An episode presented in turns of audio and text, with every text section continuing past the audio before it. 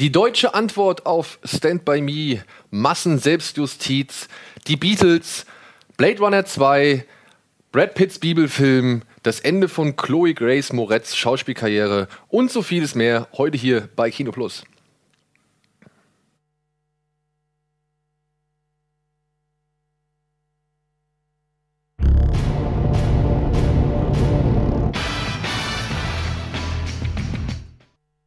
Schönen guten Tag und herzlich willkommen zu einer weiteren Ausgabe Kino Plus. Heute freue ich mich begrüßen zu dürfen auf unserer kleinen feinen Couch Gregor Katius zum ersten Mal im neuen Studio. Schön habt ihr es. Ja, ne? Ja, Schön nice. geworden, oder? Das ist schön. Deshalb habe ich auch kein Budget für meine Studios. Es geht alles hier ins Kino Geht Plus, alles Alter. hier. Nein, aber es ist äh, erstaunlich, wie anders es wirkt, obwohl es die gleiche Location ist wie vorher. Psst, Nein, es ist Es Studio ist- es ist Nein, Betriebsrat wir haben angebaut. Studio D. Genau. Und wo er es gerade schon erwähnt hat, herzlich willkommen, Eddie. Zum letzten Mal Vom Urlaub. vom ja. Urlaub. Ich habe ähm, ich hab, äh, eben beim Opener äh, mit Kill Bill habe ich eine Idee für einen Film gehabt. Bill Kill. Ein Typ, der seine Rechnungen vernichtet. Du meinst, der zeitig bezahlt und so? ja, genau. Bill Kill und ein Typ, der die ganze Zeit da sitzt. Aber Bill ist auch. Äh, Ja, ich weiß, Rechnung. gut, ist egal. In meinem Kopf war Aber wäre es da nicht auch, wäre es da nicht auch noch genauso sinnvoll, wenn man sagt Kill Bill, dass man halt trotzdem die Rechnung Kill Bills? oder Kill Bills?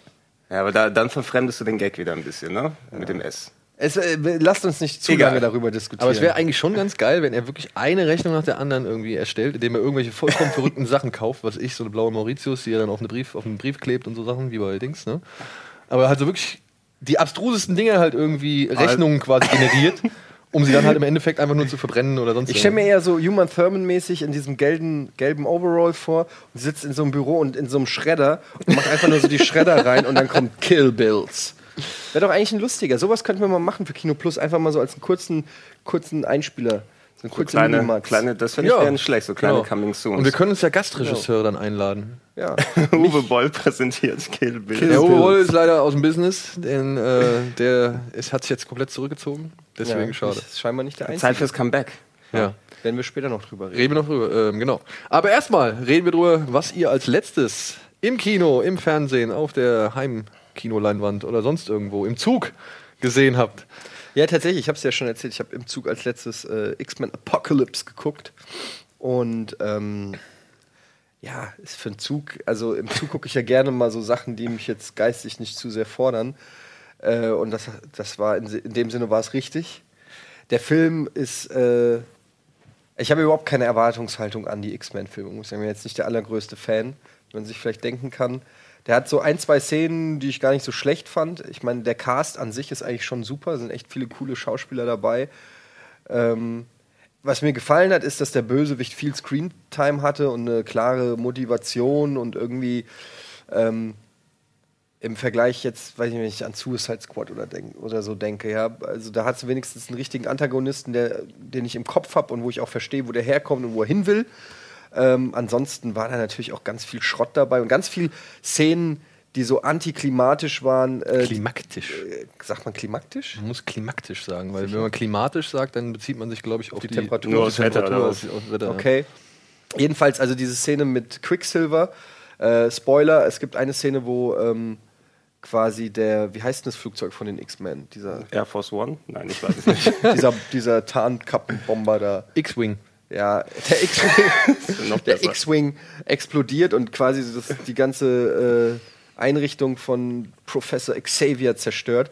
Und dann kommt natürlich just in dem Moment kommt Quicksilver und rettet die Leute, weil er ähm, quasi ja in Zeitlupe, in Mega-Zeitlupe alles sieht und einen nach dem anderen rausschafft und macht dann halt einen Joke nach dem anderen. Also er trägt irgendwie die Leute raus und dann fällt aber noch die Colaflasche von einem runter, dann nimmt er aber noch mal einen Schluck oder es fällt eine Dartscheibe und er nimmt noch mal einen Dart und positioniert den so in der Luft, damit das, wenn es gleich wieder beschleunigt wird, der ins Bullseye trifft. Und lauter Sachen, dann kommt er mit Moonwalk in den Raum rein.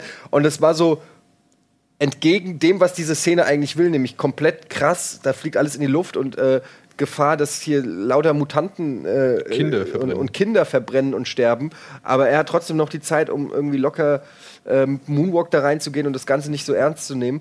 Ich mag eigentlich Quicksilver, den Charakter, und ich finde irgendwie, es passt auch ganz gut zu ihm, dass er so eine freche Schnauze hat und so, aber es war so übertrieben wieder. Es war wieder so irgendwie so, ja, es hat Ja, einfach es- nicht reingepasst. Es war, es war ein bisschen strange. Ich habe es jedenfalls so interpretiert, dass Quicksilver sich leisten kann, diese Sachen zu machen, weil er sich genau sicher war, dass er Ja, die dann aber- da alle aber dafür war es halt echt knapp. Er ist halt immer zu den Leuten hin und hat wirklich den weggenommen, kurz bevor der durchbohrt wurde. Einer ist ja auch irgendwie gestorben da, der Bruder von Cyclops. Genau.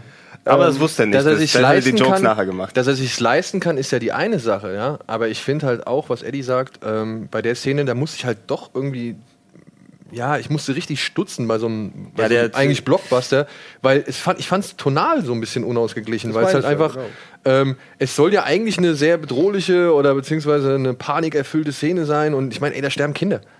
Und er hat dann Zeit irgendwie. Sterben denn dann Kinder? Ich meine, er Nee, rettet sie es- ja. es- Kinder Rettet, könnten rettet er sie alle? Ja, Also ich glaube genau, gesagt, das, ist, ja. das das Typische zum Glück äh, wie beim A-Team. Ja? Du schießt das Auto, es explodiert in der Luft, aber alle sind gesund rausgekrabbelt. Ja, aber dann, So ist das und dann verpufft aber die Szene trotzdem wieder in der Das Belanglosigkeit. tut sie, das tut sie, ja. Ja. Ja, also das war, äh, da gab es aber mehrere so, so Szenen, die so irgendwie konstruiert waren. Auch diese Wolverine-Szene, ich fand, der sah total albern aus, wie er da irgendwie so ein Kopfgeschirr hatte. Und ich muss eh sagen, also ich habe mich so ein bisschen dann auch mal reingelesen. Ich lese nach so Ma- Marvel-Filmen, lese ich dann immer mal so, welche Superhelden die sind und was ihre ursprüngliche Geschichte sind und so.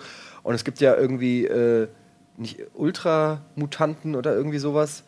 Ähm, Omega-Mutanten, also die, die richtig, also so Jay, äh, Jean, Jean Grey ist ein Omega-Mutant, weil die halt mega krass ist. Und ich denke dann immer so, okay, Wolverine, Wolverine. Und dann gucke ich mir den so an und der ist eigentlich voll, eigentlich ist Wolverine mega lame. Ich meine, ich mag Wolverine, aber was kann der eigentlich? Der hat seine halt seine Krallen, okay, und kann halt krass zuhauen. Und er, er okay, er ist irgendwie Adamantium-mäßig äh, relativ äh, schmerzunempfindlich, nenne ich es jetzt mal. Aber das sind sie halt fast alle. Nee, er hat halt seine Selbstheilungskräfte, ne? Ja, okay, aber Selbstheilungskräfte pff, hat die Cheerleaderin bei Heroes auch. Also was ich damit sagen will ist, du hast halt dann, äh, du hast halt Helden, die die, einfach mal, 50 ähm, dieser eine, ich habe den Namen vergessen vom Bösewicht, dieser äh, Apocalypse? ja, Apocalypse, ja, ist ein Ramun al-Dun oder was weiß ich. Und ähm, ne, Faith al-Din, das ist ein Das ist ein Sänger. Sänger. Egal. Ähm, und er geht halt so hin und er kann halt einfach die Leute einfach innerhalb von einer Sekunde einfach zu Sand zerfallen lassen. Ja, also da gibt es eine Szene, wo er auf Magneto trifft. Magneto ist echt pisst und will die gerade alle irgendwie mit, mit Blech zerschrotten. Und dann kommt er halt rein und Magneto sagt so, ey, haltet mich nicht davon ab, die alle hier zu töten. Und er macht einfach nur so. Und plötzlich sind alle tot. Also einfach in der, innerhalb der Sekunde, in der er sich überlegt, sie sind tot, sind sie halt einfach nicht mehr existent. Also sie quasi einfach äh, perforiert. Und ähm, dann denke ich mir halt, okay, also der Typ kann, der kann Raum und Zeit verändern, der kann, der ist unsterblich, der kann Telekinese, Telepathie, der kann äh, Leute einfach in Luft auflösen lassen, der kann Sachen erschaffen. Also er ist wirklich gottmäßig, ja. Und dann hast du Wolverine, der kann zuhauen.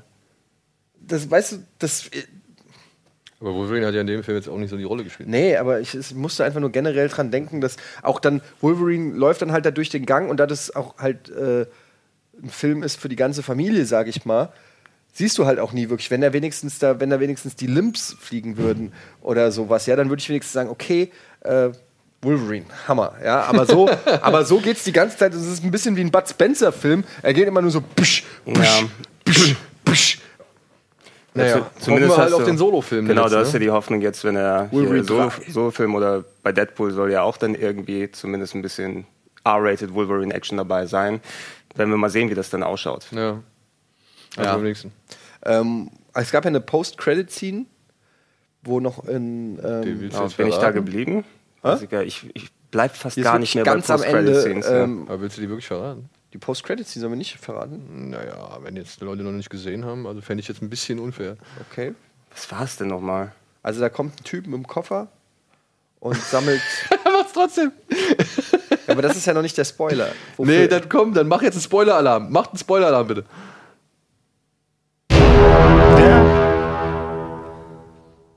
Und am Ende haben sich alle lieb. Nein. Ähm, und dann kommt halt ein Typ äh, und ähm, sammelt so die, äh, hat so einen Koffer und nimmt so die Weapon X, äh, das Blut, irgendwie die DNA von Weapon X, tut sie so in, in den Koffer. Da sind auch noch andere Fiolen drin. Und dann klappt er den Koffer zu und dann sieht man Essex Corp.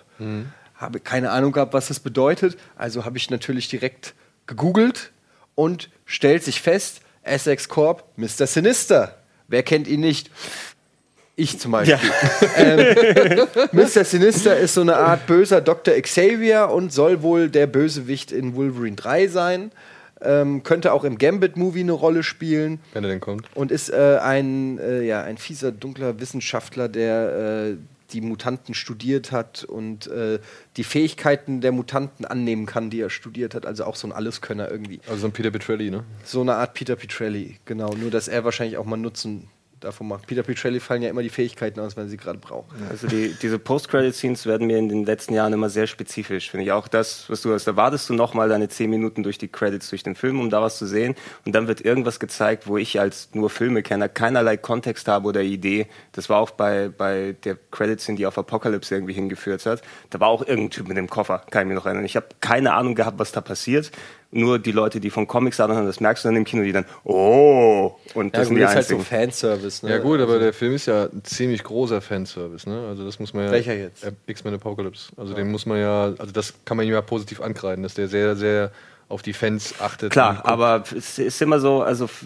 ich bin kein Comic-Fan, ne? ich lese die Dinge ja nicht, also habe ich keinerlei Hintergrundgeschichte oder sowas und äh, mich als Filmfan holen dich die, die Post-Credit-Scenes eher weniger ab, als wenn es sowas wie bei äh, zum Beispiel Avengers wäre, wenn sie noch mal ein bisschen in den Döner reinhauen am Ende. Da kannst du wenigstens, Ja, ja, da kannst du okay. wenigstens noch mal lachen. Ja, aber, aber das es ist halt dann so so, ein Fanservice, der, ich glaube, es ist ja auch genau auf, ich gehe mal davon aus, dass 95% der Leute, die so einen Film gucken, auch die Comics nicht gelesen haben, ja, sondern eher so wie wir. Natürlich wissen wir, wer die X-Men sind und so ein bisschen, aber jetzt nicht genau wissen, wofür Essex Corp steht und Mr. Sinister. Aber die wissen natürlich auch, dass die Leute es nachgucken und damit ist schon der erste Tease und der erste Hype entfacht. Ähm, Ja, ich würde sagen, ich glaube, ich, ich bleibe nicht mehr bei Post-Credit-Scenes. Da habe ich genug von jetzt mittlerweile. Alter, Der- Gregor, der- raus. Gregor Ja. geht raus. Gregor geht Credits. raus. Aber Gregor, wo, Ja. was, jetzt, jetzt musst du mal was erzählen. Weil, Jetzt äh, muss ich mal ein bisschen was erzählen. Ja, Ich genau. habe drüber nachgedacht, ich habe tatsächlich äh, Filme wieder geschaut in letzter Zeit. Ähm, wir haben ja ein bisschen schon drüber gesprochen, Daniel, potenziell in Vorbereitung für den Schocktober wieder. Das haben wir in den letzten beiden Jahren gemacht. Da haben wir ja äh, Toplisten gemacht, so Geheimtipps, Horrorfilme, jeweils unsere Top 13 in den letzten die zwei Helden Jahren. aus der zweiten, dritten und Die vierten Helden aus Reihe. der zweiten, dritten, vierten und fünften Reihe. Und äh, wir planen momentan, es ist nicht zu 1000 Prozent sicher, aber wir hoffen, dass wir es dieses Jahr auch schaffen. Und äh, ich habe nochmal gecheckt, ich habe so meine Liste schon mal grob zusammengeführt im Moment, um zu schauen, welche Filme da reinkommen. Und ähm, ich habe zwei ältere Filme, nochmal einen komplett geschaut und einen erstmal angefangen, den will ich aber jetzt dann, dann zu Ende machen. Der eine ist, ich weiß nicht, ob ich es schon, schon verraten soll, weil dann ist die Überraschung bei dir erstmal. Ah, Okay, ich sag's aber trotzdem. Ähm, der Film heißt äh, Zeiram und ist ein japanischer Horrorfilm gewesen, wo es um eine ähm, mutierte Superwaffe aus dem Weltraum geht, die auf die Erde geschickt wird und eine Kopfgeldjägerin ankommt und auf der Erde in der Gegenwart mit diesem super mutanten Monster kämpfen muss. Weiß nicht, ob du Ist den. der auf Deutsch? Den gibt's auch auf Deutsch, ja, den habe ich auch Ist das mal. so ein Trash-Film? der ist ziemlich trashig. Heißt der auf kann es Deutsch? sein, dass wir davon ganz viele Einspielerszenen genommen haben, früher für Game One, reingehauen und so? reingehauen bin ich mir nicht sicher. Also das, das, das Monster oder diese, diese Superwaffe, die, die, ist, die ist Zeiram und die sieht ein bisschen so aus wie so ein äh, asiatischer, also japanischer Samurai mit diesem großen Hut, den die normalerweise Ah, da okay, aufhaben, aber das ist der Kopf bei dem Ding und der hat so eine Kabuki-Maskengesicht so klein in diesem, in diesem äh, Helm da eingebaut und die kann wie so ein Tentakel nach außen springen und die Leute beißen. Ja, oder kaputt splattern, wenn es denn nötig wäre. Und sieht aus wie so ein eben großer Samurai. Wie wird der geschrieben, der. Film? Ähm, Z-E-I-R-A-M. Da gibt es auch, ein, da gibt's auch ein Anime davon, ein Sequel, aber es ist der erste Teil Ayran, der Joghurt? von, nicht Ayran, Seiram. Achso. Z-E-I-R-A-M. Also wahrscheinlich, wenn du es wenn du's googelst, da wirst du über Anime-Bilder von dem Monster auch finden. weil es Der auch heißt wirklich auf Deutsch auch Zeiram. Ja.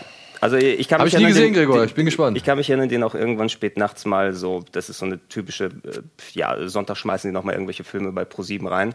So eine Geschichte gewesen. Ähm, den habe ich mir angeschaut, darüber werden wir, wenn wir es machen, da ein bisschen drüber sprechen. Und äh, ich habe reingeschaut, aber noch nicht komplett wieder geguckt. Äh, Warlock Oh, Satans Sohn?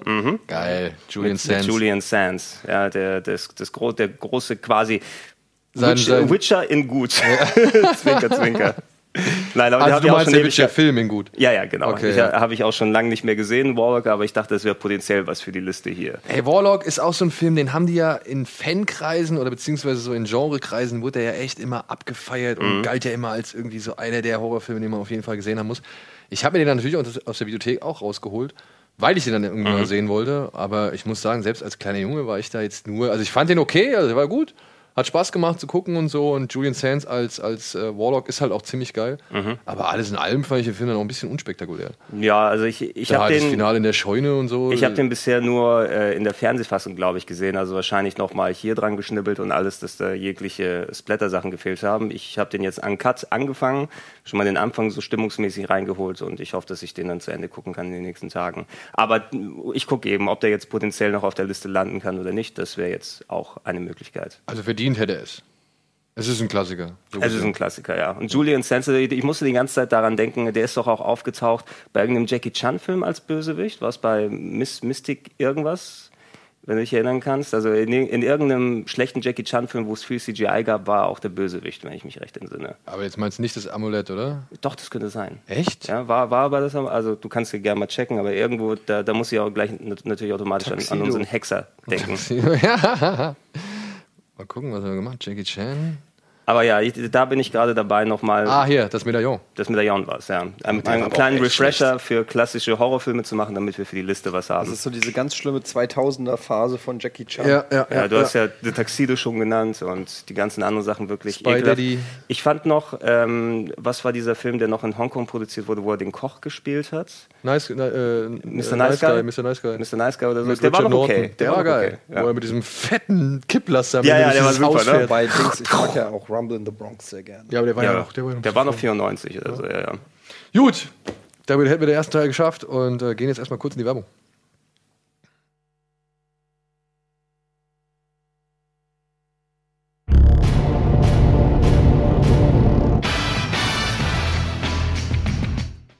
Ich hatte vorhin noch mal die Indiana Jones Melodie gehört beim Intro. Ich weiß gar nicht warum. Vielleicht, Vielleicht ich's einfach so Nur in deinem Kopf. Tja, Wu- Wunsch schade. der Vater des Gedanken. Schade, schade. Ja, da sind wir wieder zurück und bevor wir jetzt hier großartig uns noch weiter in dem Fachgenörde ergehen, machen wir noch mal weiter mit den Kinostarts der Woche. Allerdings müssen wir das dieses, diese Woche müssen wir sie ohne Supercut präsentieren. Das hat leider nicht funktioniert diesmal, beziehungsweise da ist das Pfeil irgendwie krepiert auf dem Weg von dem Schnittplatz zu uns. Was ein bisschen schade ist. Aber ja, Was In ist dieser- das für ein Geräusch? das ist Thaddeus, der die Küche abreißt. Natürlich. Natürlich. Was auch sonst. Ja. Mehr dürfen wir dazu nicht sagen.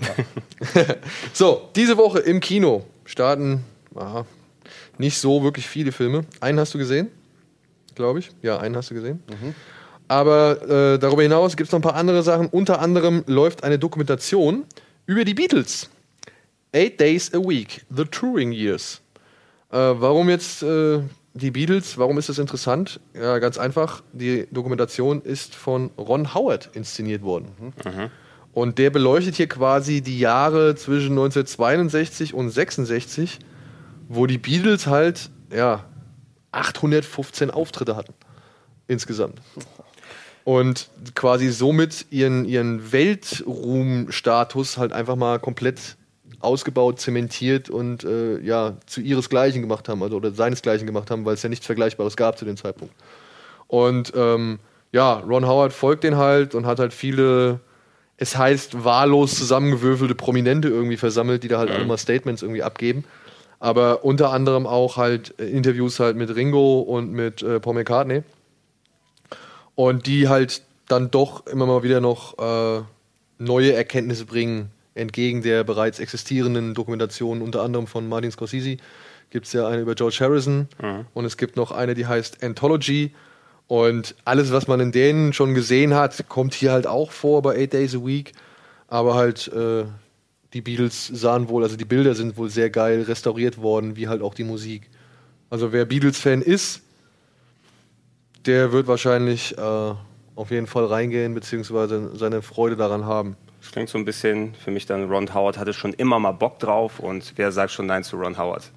Ja, das kann ich mir auch vorstellen. Beziehungsweise habe ich mal irgendwie im Umfeld gelesen, dass Ron Howard eigentlich gar nicht so der riesen Beatles-Fan ist, aber Ja. irgendwie halt gedacht hat, komm, ich habe Bock drauf, das zu machen.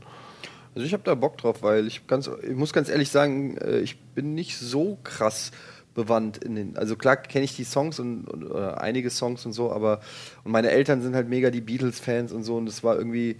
Ich habe meiner Mutter, glaube ich, die ersten 15 Jahre meines Lebens zum Geburtstag immer irgendwas, irgendeine Beatles-CD geschenkt. Immer die gleiche. ja, so ungefähr. Aber ähm, ich habe mich nie so wirklich krass mit der Bandgeschichte. Klar, man kriegt, es geht im Laufe des Lebens, kriegst du halt einfach viel mit, ne? Aber ähm, ich habe irgendwie Bock, da noch mal ein bisschen einzutauchen und noch mal mir, also diese ganzen Bilder äh, noch mal anzugucken und irgendwie interessiert mich das. Äh, Ja, du bist, wie du es erwähnt hast, du bist ja auch heutzutage eigentlich eine Generation weg in der Gesellschaft von den richtigen Beatles-Fans, die eben damit aufgewachsen sind. Also auch, ich war auch eher in der Kindheit präsent durch das Umfeld damit, aber selbst nie wirklich dann ganz groß drin. Ist eigentlich mal wieder eine, eine gute Zeit, solange man noch Paul McCartney und Ringo Starr befragen kann. Ah, Ja, vor allem halt auch, weil das halt, ne, ich meine, du hast A, hast du heutzutage keine vergleichbare Band, finde ich. Was? Außer Limp Bizkit. Die es nicht mehr gibt, Freunde. Ja, die sich aufgelöst haben. Instinct gibt's doch gar nicht mehr. Ja, und aber was, also ich meine, du hast heutzutage noch große Bands, Coldplay, U2, was weiß ich, will ich ja gar nicht sagen, so, aber halt, Ja, Äh, noch, noch Ja, mal. die Rolling Stones würde man noch am ehesten, glaube ich. äh, genau, nennen also die können. könnte man, die kann man noch nennen, was vielleicht auch die Historie angeht, so, aber ich Oh, sehe es wow, da wie du, ne? Manchmal ist es ja ganz geil, nochmal einzutauchen in so, ein, so eine, so eine Bandgeschichte, die man zwar kennt, weil jeder sie kennt, weil es eine der berühmtesten Bands der Welt ist, aber man nie sich so genau befasst hat, Genau. was damit, äh, was da so für einzelne Episoden sind. Ich habe zum Beispiel mal irgendwann gehört, hier dieses ähm, Sgt. Pepper and wie heißt Mhm. Lonely das? Heart Äh, Lonely Club- Heart, Cl Clubs Heart Band, Clubs, oder? Clubs Band. Das ganze Album muss ja komplett nur unter Drogen entstanden sein. Ne? Also wo Paul McCartney auch, Die Beatles und Drogen? wo Paul McCartney auch gesagt hat, hätten sie diese Drogen gehabt, äh, nicht gehabt, dann wäre dieses Album niemals so geworden, wie es geworden ist. So, ja? Und dann, das zählt ja auch schon zu einem der ganz großen Alben der, der Popgeschichte. Aber welche Drogen haben die denn damals konsumiert? Also ich glaube, Marihuana war ein Spam. großer äh, Bestandteil auf jeden Fall. Und ich schätze mal, das eine oder andere LSD-Trippchen wird auch noch äh, die War, Zunge Gab es das alles schon damals? So? Ja, du weißt doch, Lucy in the Sky with Diamonds ist ja, Ja. LSD. No. Okay. Ich kenne mich da nicht aus. Also ich gehe mal davon aus, dass sie so ein bisschen an, an den Zuckerwürfeln genascht haben. So. Oh, Ringo, die Vorhänge schmelzen. Hört mal, ich sehe was. ähm, so, dann kommt diese Woche ein Regiedebüt in die Kinos, ein deutsches, von Caroline Herfurth, glaube ich. Es heißt SMS für dich. Und jetzt haltet euch fest, es soll gar nicht mal so schlecht sein. Okay. Nein, ja doch, ja genau. Ja, also bei dem, ich habe das Plakat gesehen draußen und ich dachte so ein bisschen, okay, die können nicht sagen WhatsApp für dich oder sowas, was Ja. wieder zu spezifisch ist, weil SMS ist schon ein bisschen wieder passé. Ey, und das ist das Ding, ne? Äh, Eine Kollegin von mir von bei Fred Carpet, die war halt in dem Film drin, die hat sich die Presseverfügung angeguckt und die hat genau das gleiche gesagt. Da waren wohl Damen in der Vorführung, die gesagt haben, ey, warum heißt das nicht WhatsApp für dich? Oder Snap, Snap für dich Snap- oder keine Snap Ahnung. für Ja, Chat. was soll das? SMS schickt doch keiner mehr heutzutage so, ja? Ja gut, in dem Film geht es darum, dass halt eine junge Frau, die ihren Freund vor, glaube ich, zwei Jahren bei einem Autounfall verloren hat, immer Oh. noch wirklich an der ganzen Geschichte knabbert und äh, zur ja, also sie zieht jetzt halt dann wieder mit ihrer besten Freundin zusammen und findet dann in ihren Sachen ihr altes Handy wieder. Also so ein Uraltknochen, mit dem man halt noch SMS verschickt hat. Und mit dem verschickt sie halt einfach an die alte Nummer ihres Freundes so SMS-Nachrichten, um halt ihre Trauer zu verarbeiten. Die Nummer wurde jetzt aber inzwischen schon vergeben, wieder neu vergeben, an einen Sportjournalisten, der jetzt quasi diese ganzen Textnachrichten auf sein Smartphone kriegt und davon halt irgendwie wirklich angetan ist und jetzt versucht halt die Frau zu finden. Ja gut, ich, ich hoffe, dass die nicht am Ende zusammenkommen. Es ist ja wirklich im Prinzip die Story von E-Mail für dich. Ja. Ja, im Prinzip ist es so.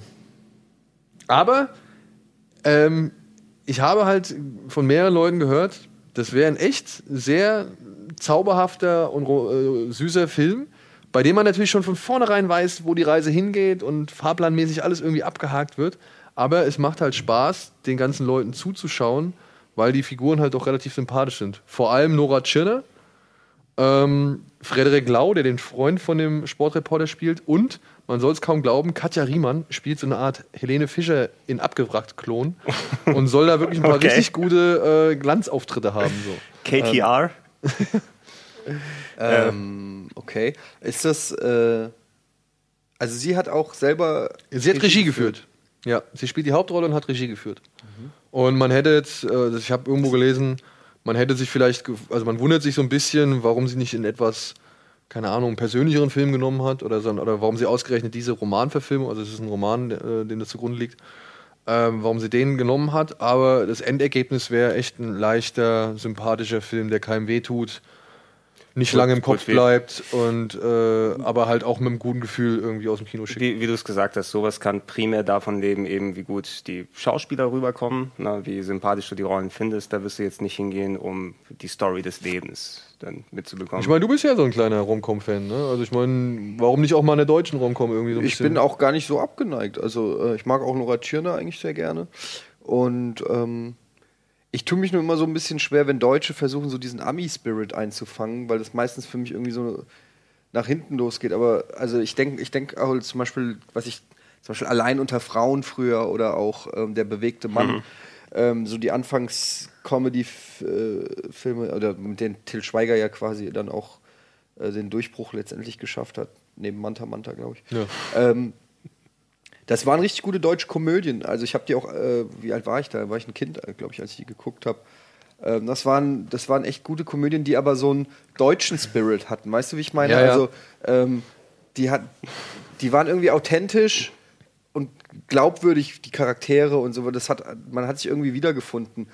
Und einerseits verstehe ich den Wunsch, irgendwie mehr so Hollywood-mäßig, auch vom Look und Feel zu werden, dass es nicht immer diesen Tatort- und Lindenstraßen-Flair hat. Auf der anderen Seite wirkt es auch immer sehr aufgesetzt. Aber ey, es ist echt auch schwer. Ähm, die deutschen Filmemacher haben es echt nicht leicht.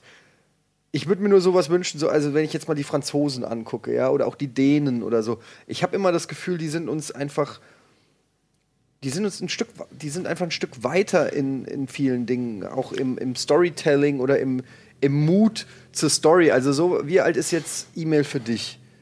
20 Jahre? länger. Ja, länger. Oder noch mehr? Ja. Ja. also wir sind jetzt bei einer Tom Hanks McRyan Comedy. Weißt du, was ich meine? Sollten, sollten wir nicht weiter sein?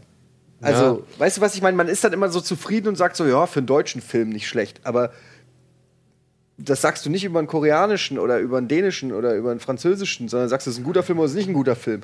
Und bei den Deutschen gibt es immer noch dieses für einen Deutschen nicht schlecht. Und das zeigt ja eigentlich nur, dass der deutsche Film noch nicht da ist, wo er sein sollte. Weil du willst einfach nur sagen, das ist ein geiler Film oder das ist kein geiler Film. Ich finde aber auch, ähm, das, kann man, das, das kann man nicht nur unbedingt auf deutsche Filme Mhm. übertragen. Also wenn ich mir zum Beispiel so viele asiatische Filme der Vergangenheit, also der letzten, der jüngeren Vergangenheit angucke, dann merke ich da auch immer ähm, ein bisschen so, die schielen auch schon mal in, in die westliche Richtung und, und gestalten und erzählen dann halt ihre Filme dann teilweise halt auch so, dass es halt auch vielleicht für den westlichen Markt funktioniert. Ja, also gerade was CGI-Technik angeht. Ein, ein Beispiel wäre hier dieses äh, irgendwas ähm, Flying Sword äh, auf, auf Tiger Gate oder irgendein so Jet, Jet Li-Film, so, ja, der halt wirklich in 3D gedreht worden ist, unendlich viele CGI-Effekte gehabt hat und auch die Kämpfe dann halt mit unendlich viel CGI-Effekten unterstützt hat. Und was ich dann auf, auf Anhieb, oder hier zum Beispiel der, der, der, der neue, die Wiederholung oder nee, die Fortsetzung von ähm, Crouching Tiger, Hidden Dragon. Den habe ich mir auf Netflix angeguckt. So, ja. Und da muss ich auch sagen, ey, eigentlich ist das ein bisschen schade, weil der erste hatte noch so wirklich seinen ureigenen chinesischen Charme und Flair und hat sich da auf seine Tradition berufen und hat also auch versucht, so gut wie es geht, mit modernen Mitteln durchzuziehen. Und der neue, der geht dann schon wieder so mehr in die Richtung Computerspiel, so, wo es halt noch größer wird, wo noch auf so einer Zitadelle gekämpft wird, die 15.000 Meter in den Himmel ragt und wo die Jungs irgendwie eher über den Balkon da oder über die Dächer schweben und so weiter, aber was halt nicht mehr irgendwie diese Greifbarkeit hat, wie mit diesem äh, Wirework, sondern halt durch CGI irgendwie unterstützt wird. So. Und äh, da, ich glaube, da gibt es also in allen möglichen Filmbranchen gibt es da Probleme. Mit Sicherheit. Mir geht es einfach nur darum, dass, dass ich würde gern von deutschen Filmen, ich würde gern, dass die, die Cleverness und, und die Drehbuch äh, oder gescheite Drehbücher haben, gescheite Dialoge, Cleverness, wie man das eben heutzutage erwarten kann, aber in einem Setting, das für mich glaubwürdig ist und nicht das ein Ami-Setting Ja. kopiert. Und wenn ich dann irgendwie so sehe, ja, er ist Sportredakteur und äh, weiß nicht, da, da denke ich so, klar, in Amerika wäre das irgendwie der coole Sportredakteur, irgendwie gespielt von Channing Tatum oder sowas, ja. Aber in Deutschland ein Sportredakteur, sind wir mal ehrlich, es gibt keinen Sportredakteur, es gibt fucking Kicker. Äh, Da gibt es Michael Ebert, der über die Eintracht schreibt seit 60 Jahren. Weißt du, was ich, weißt du was, worauf ich hinaus will? Ja. So, da wird mir suggeriert, es gibt hier in Deutschland diese super coolen Sporttypen, Die gibt's aber irgendwie nicht, weil äh, such doch das Äquivalent dazu, wo es in Deutschland irgendwie dann eben glaubwürdig ist oder so. Von mir aus ein Barkeeper oder was weiß ich, wo ich sage, okay, es gibt coole Barkeeper. weißt du, was ich meine?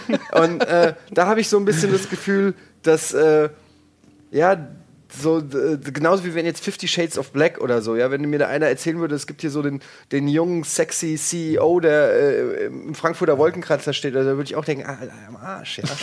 ähm, Vielleicht gibt's den und du kennst den nur nicht, weil nicht, vielleicht verkehre ich den falschen Szenen. Aber findest du nicht, dass das irgendwie so ein bisschen vielleicht eine, ja, so das Kreuz ist, was wir als, was der Deutsche, sage ich jetzt mal, ähm, jetzt tragen muss, aufgrund, sage ich mal, wir sind ja jetzt auch nicht irgendwie, wir, wir verschließen es ja nicht vor der Welt. Wir sind ja sehr amerikanisiert. Ja, also das muss man ja auch mal sagen. Ja, ja, also die Amerikaner haben ja schon sehr großen Einfluss auf unser, unser Leben, auf unser, was ich, auf unser Entertainment und so weiter. Und natürlich Leute wie du, wie Gregor, wie ich, wir, wir schielen ja auch dann immer mal auf die ganzen großen, also auf die, auf die amerikanische Fernsehlandschaft, wie die halt Sachen machen und so weiter und so fort. Und ich glaube, da sind, die, sind wir halt in Deutschland momentan in so einer echt, in so einer Schwebephase, die sich noch nicht gefunden hat. Absolut richtig. Mir geht es auch nur darum, dass es so eine. Ich kenne den, habe den Film ja jetzt nicht gesehen. Es ist ja auch nur so eine Vermutung. Aber ich, ich gebe mal ein Beispiel äh, anhand von, von Hip-Hop-Filmen oder so. Wenn du jetzt sowas wie Blutsbrüders nimmst oder so, ja. Äh, das funktioniert für mich, weil das Setting, in dem die sind, gibt es so in Deutschland. Ja, irgendwie Plattenbau, irgendwie Berliner äh, Vorstadtghetto oder so. Da ist der, die, Spre die Art, wie sie sprechen, die Art, wie sie sich kleiden äh, und so, das kann ich irgendwie nachvollziehen. So. Ähm, was nicht funktionieren würde, ist, wenn sie so tun, als ob sowas geht wie bei Boys in the Hood. Weißt du, wenn, wenn irgendwie Sido über die Straße läuft und es kommt so ein Auto lang, einer fährt äh, die Scheibe runter und hat die Knarre, da würde ich sagen, am Arsch, Alter. ja, vergiss es, glaube ich dir nicht eine Sekunde. Und das meine ich halt. Du kannst ja die Stories erzählen, aber erzähl sie halt in einem Setting, das wir hier in Deutschland irgendwo haben und das, das für uns glaubwürdig ist. Dass es Charaktere sind, die nicht wirken, als ob sie aus einem Hollywood aus einer Hollywood-Rom-Com einfach jetzt in Berlin spielen. So, Äh, das ist alles, was ich meine. Und das habe ich halt manchmal so ein bisschen das Gefühl. Bam Boom Bang hat es ja auch richtig gemacht. Weißt du, das spielt in einem fucking Schrottplatz oder weiß ich nicht. Äh, Dieter Krebs, den kaufst du sofort ab, dass es diesen Typ gibt. Äh, wie heißt Benny Beimer hier? Wie heißt er? Christian Kamann. Ja, Christian Kamann, ja, der kleine äh, Rüpelposer, das kaufe ich sofort ab. So Typen gibt's, weißt du, was ich meine? Ja. Äh, diese oder Ruhrpott, äh, diese, also es gibt ja verschiedene Dinge in Deutschland, wo du sagst, die haben wir halt. So, ja, was wir, was wir halt nicht haben, ist halt, ist halt den, den super sexy Sport Agent. Den kaufe ich dir halt nicht so sehr vielleicht ab. Aber okay, vielleicht gibt's den ja auch. Kannst dich ja mal melden, wenn du irgendwie dich wiedererkennst in der Rolle und sagst, ey, da, ist, da haben sie meine Biografie genommen. Also, jeder gut aussehende Sportredakteur, der jetzt quasi hier zuschaut, bitte schickt uns ein Bild und beweist Eddie, dass es auch noch andere Menschen außer den 60-jährigen Eintracht Ja, äh, Kleidung könnt ihr Berichterstatter anlassen, aber bitte. Ja. Vielleicht Gut. ja völlig falsch. Aber wo wir jetzt schon bei Deutschland sind, machen wir auch in Deutschland weiter und zwar mit der Verfilmung eines Kultromans. Ja. Jetzt kommt's. Jetzt kommt's. Nach Gegen die Wand und Soul Kitchen, der neue Film von Fatih Akin. Gegen die heißt Kitchen. Ach. Chick. Ja. Basiert auf einem Roman von Wolfgang Herrndorf. Ich habe das Hörbuch dazu gehört. Ähm, irgendwann wurde es mir mal in die Hand gedrückt und hieß halt hier, hörst dir mal an, geiles Ding. Ähm, Buch ist auch cool. Hat irgendeiner Krebs? äh, nee. Oh, okay. Also es geht eigentlich, worum geht's? Es geht um hier den kleinen Mike. Der ist so ein bisschen von seiner Familie, sag ich mal, im Stich gelassen worden. Die Mutter säuft ziemlich viel. Der Vater vergnügt sich gerade mit der Assistentin im Sommerurlaub oder auf Geschäftsreise, in Anführungszeichen. Und er muss halt den Sommer so ein bisschen allein verbringen. Aber dann kommt ein neuer Schüler in die Klasse, dessen Namen ich jetzt echt nicht aussprechen kann. Der hat halt so einen russischen, tschetschenischen, kasachischen, was weiß ich, Namen. Ähm, Paul. kurz aber halt einfach Chick genannt. Ich kann, Stefan. Ich weiß nicht, wie er heißt. Auf jeden Fall, wie der, wie der richtige Name ist. Auf jeden Fall, ähm, Chick kommt in die Klasse und plötzlich, äh, die beiden freunden sich so an. Und eines Tages steht halt Chick mit einem geklauten Lader vor der Tür und sagt, ey, komm, wir fahren jetzt in die Walachei. Und er meint halt wirklich die Walachei. ja, und äh, dann brechen die beiden halt auf, um den Sommer ihres Lebens zu erleben. Und ist halt echt Stand by Me in, in Deutschland so gesehen oder in Ostdeutschland. Äh, die le- erleben halt dann irgendwie allerlei skurrile Momente und Orte und lernen dann auch genauso skurrile Persönlichkeiten irgendwie kennen. Naja, und zelebrieren halt das, was wir früher gerne auch gemacht hätten. Abenteuer, rausgehen. Den Sommer Vielleicht unseres das Lebens. Ja, okay, was wir halt auch gemacht haben, als es noch Abenteuer für uns gab. Ja. Ja? Heutzutage steigst du in den Flieger und es ist ja alles irgendwie. Morgen. ja, zum Beispiel. Das große Abenteuer Mallorca. Ja, und Fatih Akin hat diesen Film übernommen. Es ist eine Auftragsarbeit so gesehen, die erste seiner Karriere bisher, glaube ich. Den Film sollte eigentlich, äh, oder den Roman sollte eigentlich David Venant verfilmen, der unter anderem ähm, Er ist wieder da oder Feuchtgebiete schon verfilmt hat oder äh, Die Kriegerin. Und äh, der wäre natürlich schon ein gut Gefühl gewesen, weil der ja bekannt dafür ist, dass er halt so Stoffe wirklich nimmt und sie so ein bisschen zu eigen macht und dann halt so seine eigene Version davon präsentiert. Faki Atin muss so ein bisschen. Fatih. Äh, Fatih, Entschuldigung. Muss so ein bisschen. Ja, so ein bisschen auf Nummer sicher gehen, habe ich gehört. Ich hatte den leider noch nicht gesehen. Ich möchte ihn auch noch gern sehen. Ein Kollege von mir hat ihn gesehen und hat mir halt so gesagt. Ich habe gehört, der soll sehr gut sein. Ich habe auch gehört, er soll sehr Der gut sein. zumindest sehr gute. Der kriegt sehr gute Kritiken und der soll auch ein sehr schönes halt Abenteuergefühl vermitteln so. Also äh, wirklich, es gab halt Aussagen wie die deutsche Antwort auf Stand by Me. Finde ich schon gut, weil auch die Musik soll wohl ziemlich passend ausgesucht sein mit Beatsakes und was weiß ich. Ähm, aber man kann so ein bisschen kritisieren, dass er da wohl doch eher auf Nummer sicher geht. Ja, also das ist nicht irgendwie die so ein, ich weiß nicht, hast du Feuchtgebiete gesehen? Nein. Schade. Hast du Feuchtgebiete gesehen? Nein. Aber gelesen. Ja, sei froh, dass du es nur gelesen hast, weil das Hörbuch ist nämlich noch schlimmer. Ähm, Oh Gott, ganze Soundeffekte, ja? Ja. Nicht nur das, nee, ich, ich also Frau Roach, äh, die, die liest es ja selber. Ah, und sie ich liest find, selbst das, auch das, noch? das hört sich halt meiner Ansicht nach furchtbar an. Aber gut. Das soll jetzt auf einem anderen Blatt stehen. Nein, aber ähm, er erzählt so, er macht so ein bisschen das, was man erwarten kann von so einem Film. Ja, und er geht nicht so, also die etwas mutigere Art und Weise, so ein bisschen Spielereien, irgendwelche Traumsequenzen und, und, und irgendwelche Mhm. Gimmicks und so, die er eigentlich da drin anbringen könnte. Also du meinst trotzdem im, im Rahmen der Story, dass sie basiert ja auf einer Vorlage, allzu viel Genau. verändern sollte er ja dann nicht unbedingt. Natürlich ja. nimmt er sich seine Freiheiten als Film, er strafft da und, und kappt auch was weg, das äh, ist klar und das kannst du halt bei einem Film nun mal nicht anders machen. Aber was so das Inszenatorische angeht, Mhm. da soll er so ein bisschen sehr auf Nummer sicher setzen.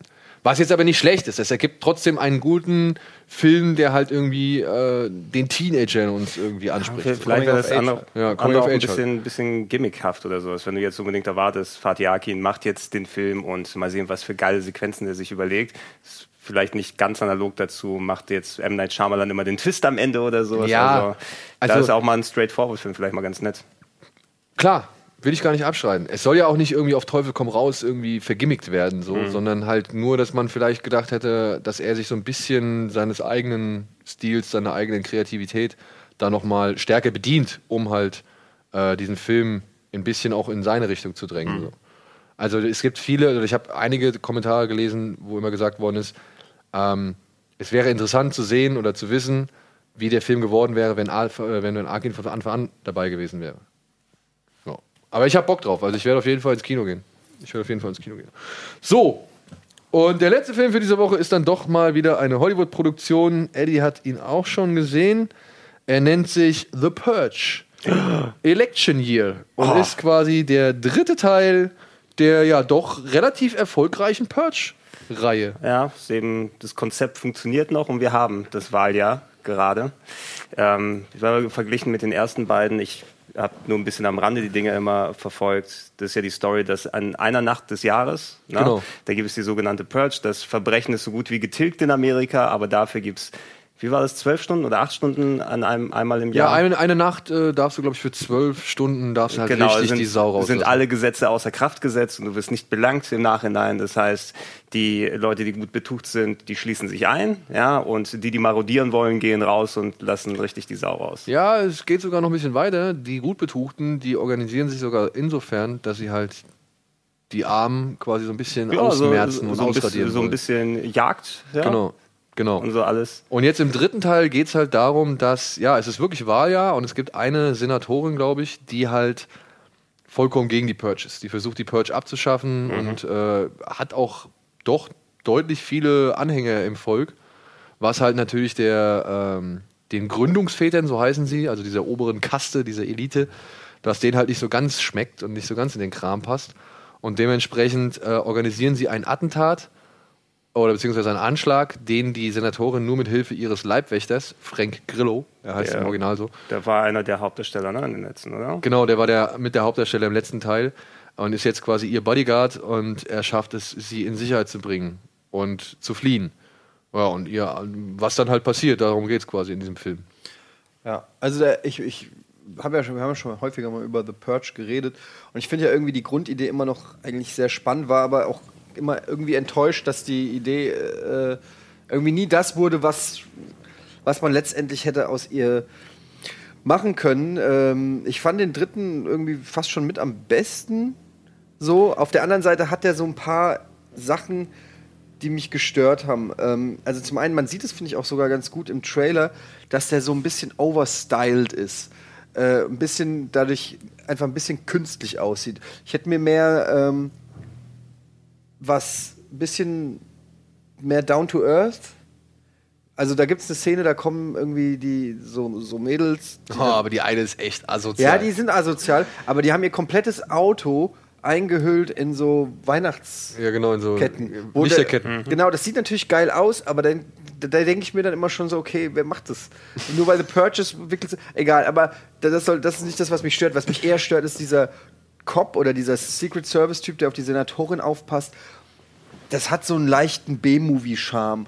Äh, überall sind so rauchende Gassen. Also die laufen nachts durch die Straßen und immer kommt irgendwo Rauch raus und da steht eine brennende Tonne. Und es wirkt wirklich wie so eine 80s äh, Straßen in Flammen mäßige Look so. Escape from New York. Also Oder Escape from New York, aber es. Soundtrack-mäßig ist es auf jeden Fall schwer. Escape ja, aber es, es wirkt so ein bisschen auch studiomäßig und so. Und ich, ich weiß nicht, ich hätte mir da eher gewünscht, auch wie sie so, sie so die hilflose Frau und er so, ja, ich beschütze dich und so. Es, es, das hat so ein bisschen, hat mich an Kathleen Turner und Michael Douglas schon erinnert. Und ich weiß nicht, das hat so ein bisschen die Spannung rausgenommen. Ich würde mir da eher so ein.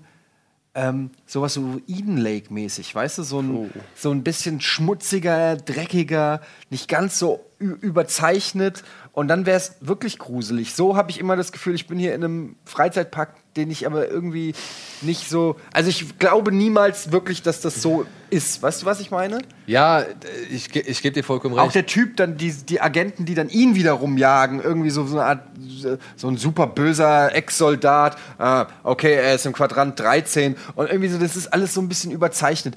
Einfach alles eine Stufe weiter runter und der Film wäre geiler. Ja, gebe ich dir, gebe ich dir recht, weil zumal ähm, gerade was diese Gründungsväter angeht, ja, da finde ich die Idee an sich, die ist schon eigentlich bedrohlich genug, beziehungsweise die ist schon so einschüchternd genug, oder das ist einfach eine, sag ich mal, eine unangenehme Vorstellung, dass es da so eine ja, Führungselite gibt, die da halt wirklich sehr viel Geschick lenkt und, und äh, beeinflussen kann.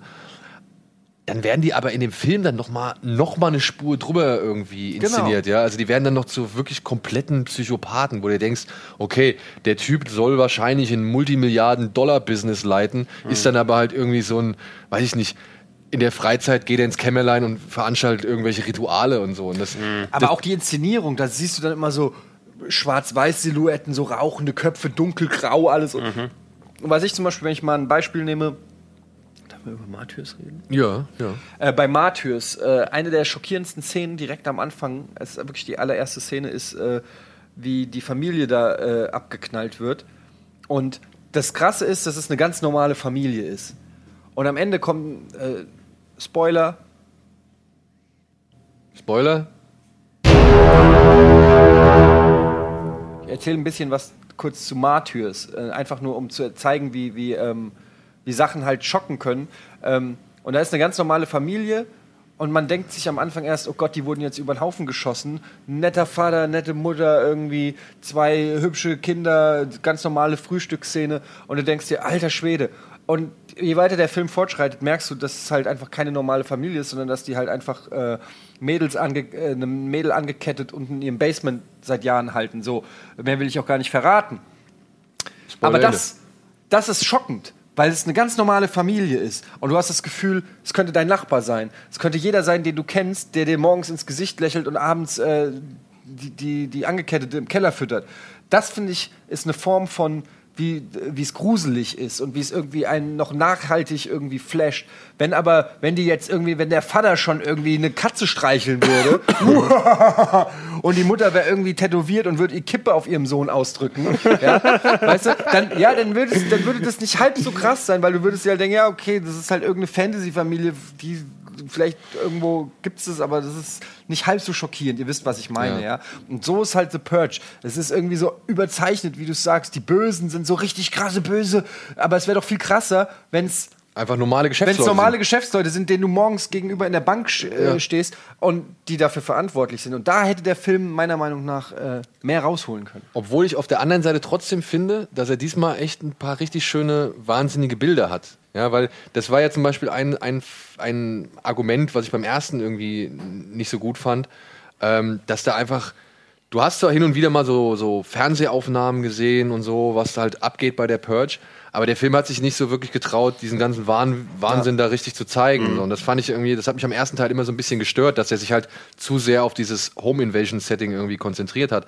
Und beim zweiten wurde es schon besser und ich finde jetzt beim dritten macht er es eigentlich am besten, um halt, das ist klar, das ist diese Überzeichnung, ne? das ist dieses B-Filmartige, was er macht so, aber der wandelt halt auf so einem Spagat zwischen Gesellschaftskritik und B-Movie-Unterhaltung. Ne? Also, und das klingt mal mehr und es klingt mal weniger. Und ich finde halt, aber wenn es halt darum geht, irgendwie, dass da so dieser Irrsinn vermittelt werden soll, wenn zum Beispiel halt diese, das fand ich ein geiles Bild, das sah man auch im Trailer, wenn dieser Baum gezeigt wird, an dem so ein Dutzend Leichen irgendwie oder Erhängte baumeln und dann sind so, so Scheinwerfer strahlen das so von unten an. Das sieht geil aus.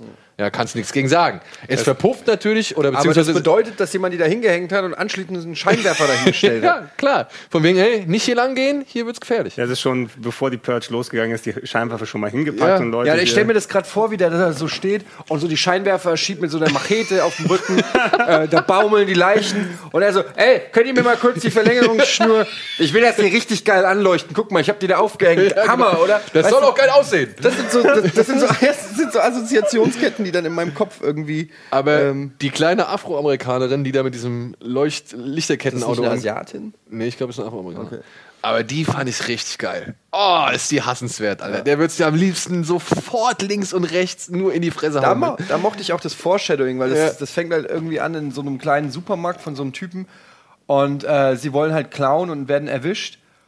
Und dann äh, geht er halt hin und sagt so, ey, macht euch raus aus meinem Laden. Und du merkst halt schon, die sind so aufmüpfig und so richtige Assi-Bitches. Die freuen sich schon richtig drauf, ja. Und äh, gucken ihn schon so an. Du kriegst eigentlich da schon Schiss vor denen, weil die so aggressiv Die sind echt so und, asozial. und, und Assis sind so richtige fiese Ghetto-Bitches, ja. Und du denkst dir so, fuck, heute ist Purge Night, die kommen auf jeden Fall wieder. Also das weißt du zu dem Zeitpunkt, ja. Und du kannst eigentlich kaum erwarten, dass es dann passiert. ähm, und äh, ich muss sagen, der Film macht schon auch sehr Spaß. Also der ist schon unterhaltsam. Aber der ist nicht wirklich krass scary. Ja. Und das ist halt das Problem, was die ganze Purge-Reihe hat, dass die da, da, die könnten viel gruseliger, die könnten noch viel krasser einen mitnehmen. So. Ähm, und das würde ich mir einfach mal wünschen. Das könnte auch so VHS-mäßig werden, dass du quasi. Du Oh, so mehrere Kapitel auf eine Nacht, ne? Genau, du müsstest nicht immer eine Story verfolgen, sondern du könntest mit der Kamera hier hingehen und da ist gerade eine Home Invasion und da rennt gerade eine weg und da ist einer irgendwie. Und du könntest das wie so ein Panoptikum Ja. der, der Stadt machen. Und auch vor allem so, so ähm, die ganzen, weiß ich nicht, die ganzen Moralfragen beziehungsweise diese ganzen Konfliktsituationen. Was zum Beispiel, ich stelle mir jetzt, es ist ein bisschen blöd, dass ich das jetzt ausgerechnet, dass mir das als erstes in den Kopf springt, aber stell dir mal vor, du hast irgendwie so eine Situation, wo gleich drei, vier Typen, weil es ist ja alles egal. Du kannst ja alles machen, aber wo so drei, vier Typen irgendwie einfach eine Frau mal irgendwo in so ein, in so ein Abrissgebäude irgendwie zerren, weil sie jetzt endlich sagen, oh geil, heute können wir mal wirklich irgendwie erleben, was es heißt, eine Frau zu ver vergewaltigen. Und dann irgendwie so ein, so ein, so ein weißt du, so eine Konfliktsituation zum Beispiel. Das wäre ein, ein, eine Episode. Weißt du, was ich meine?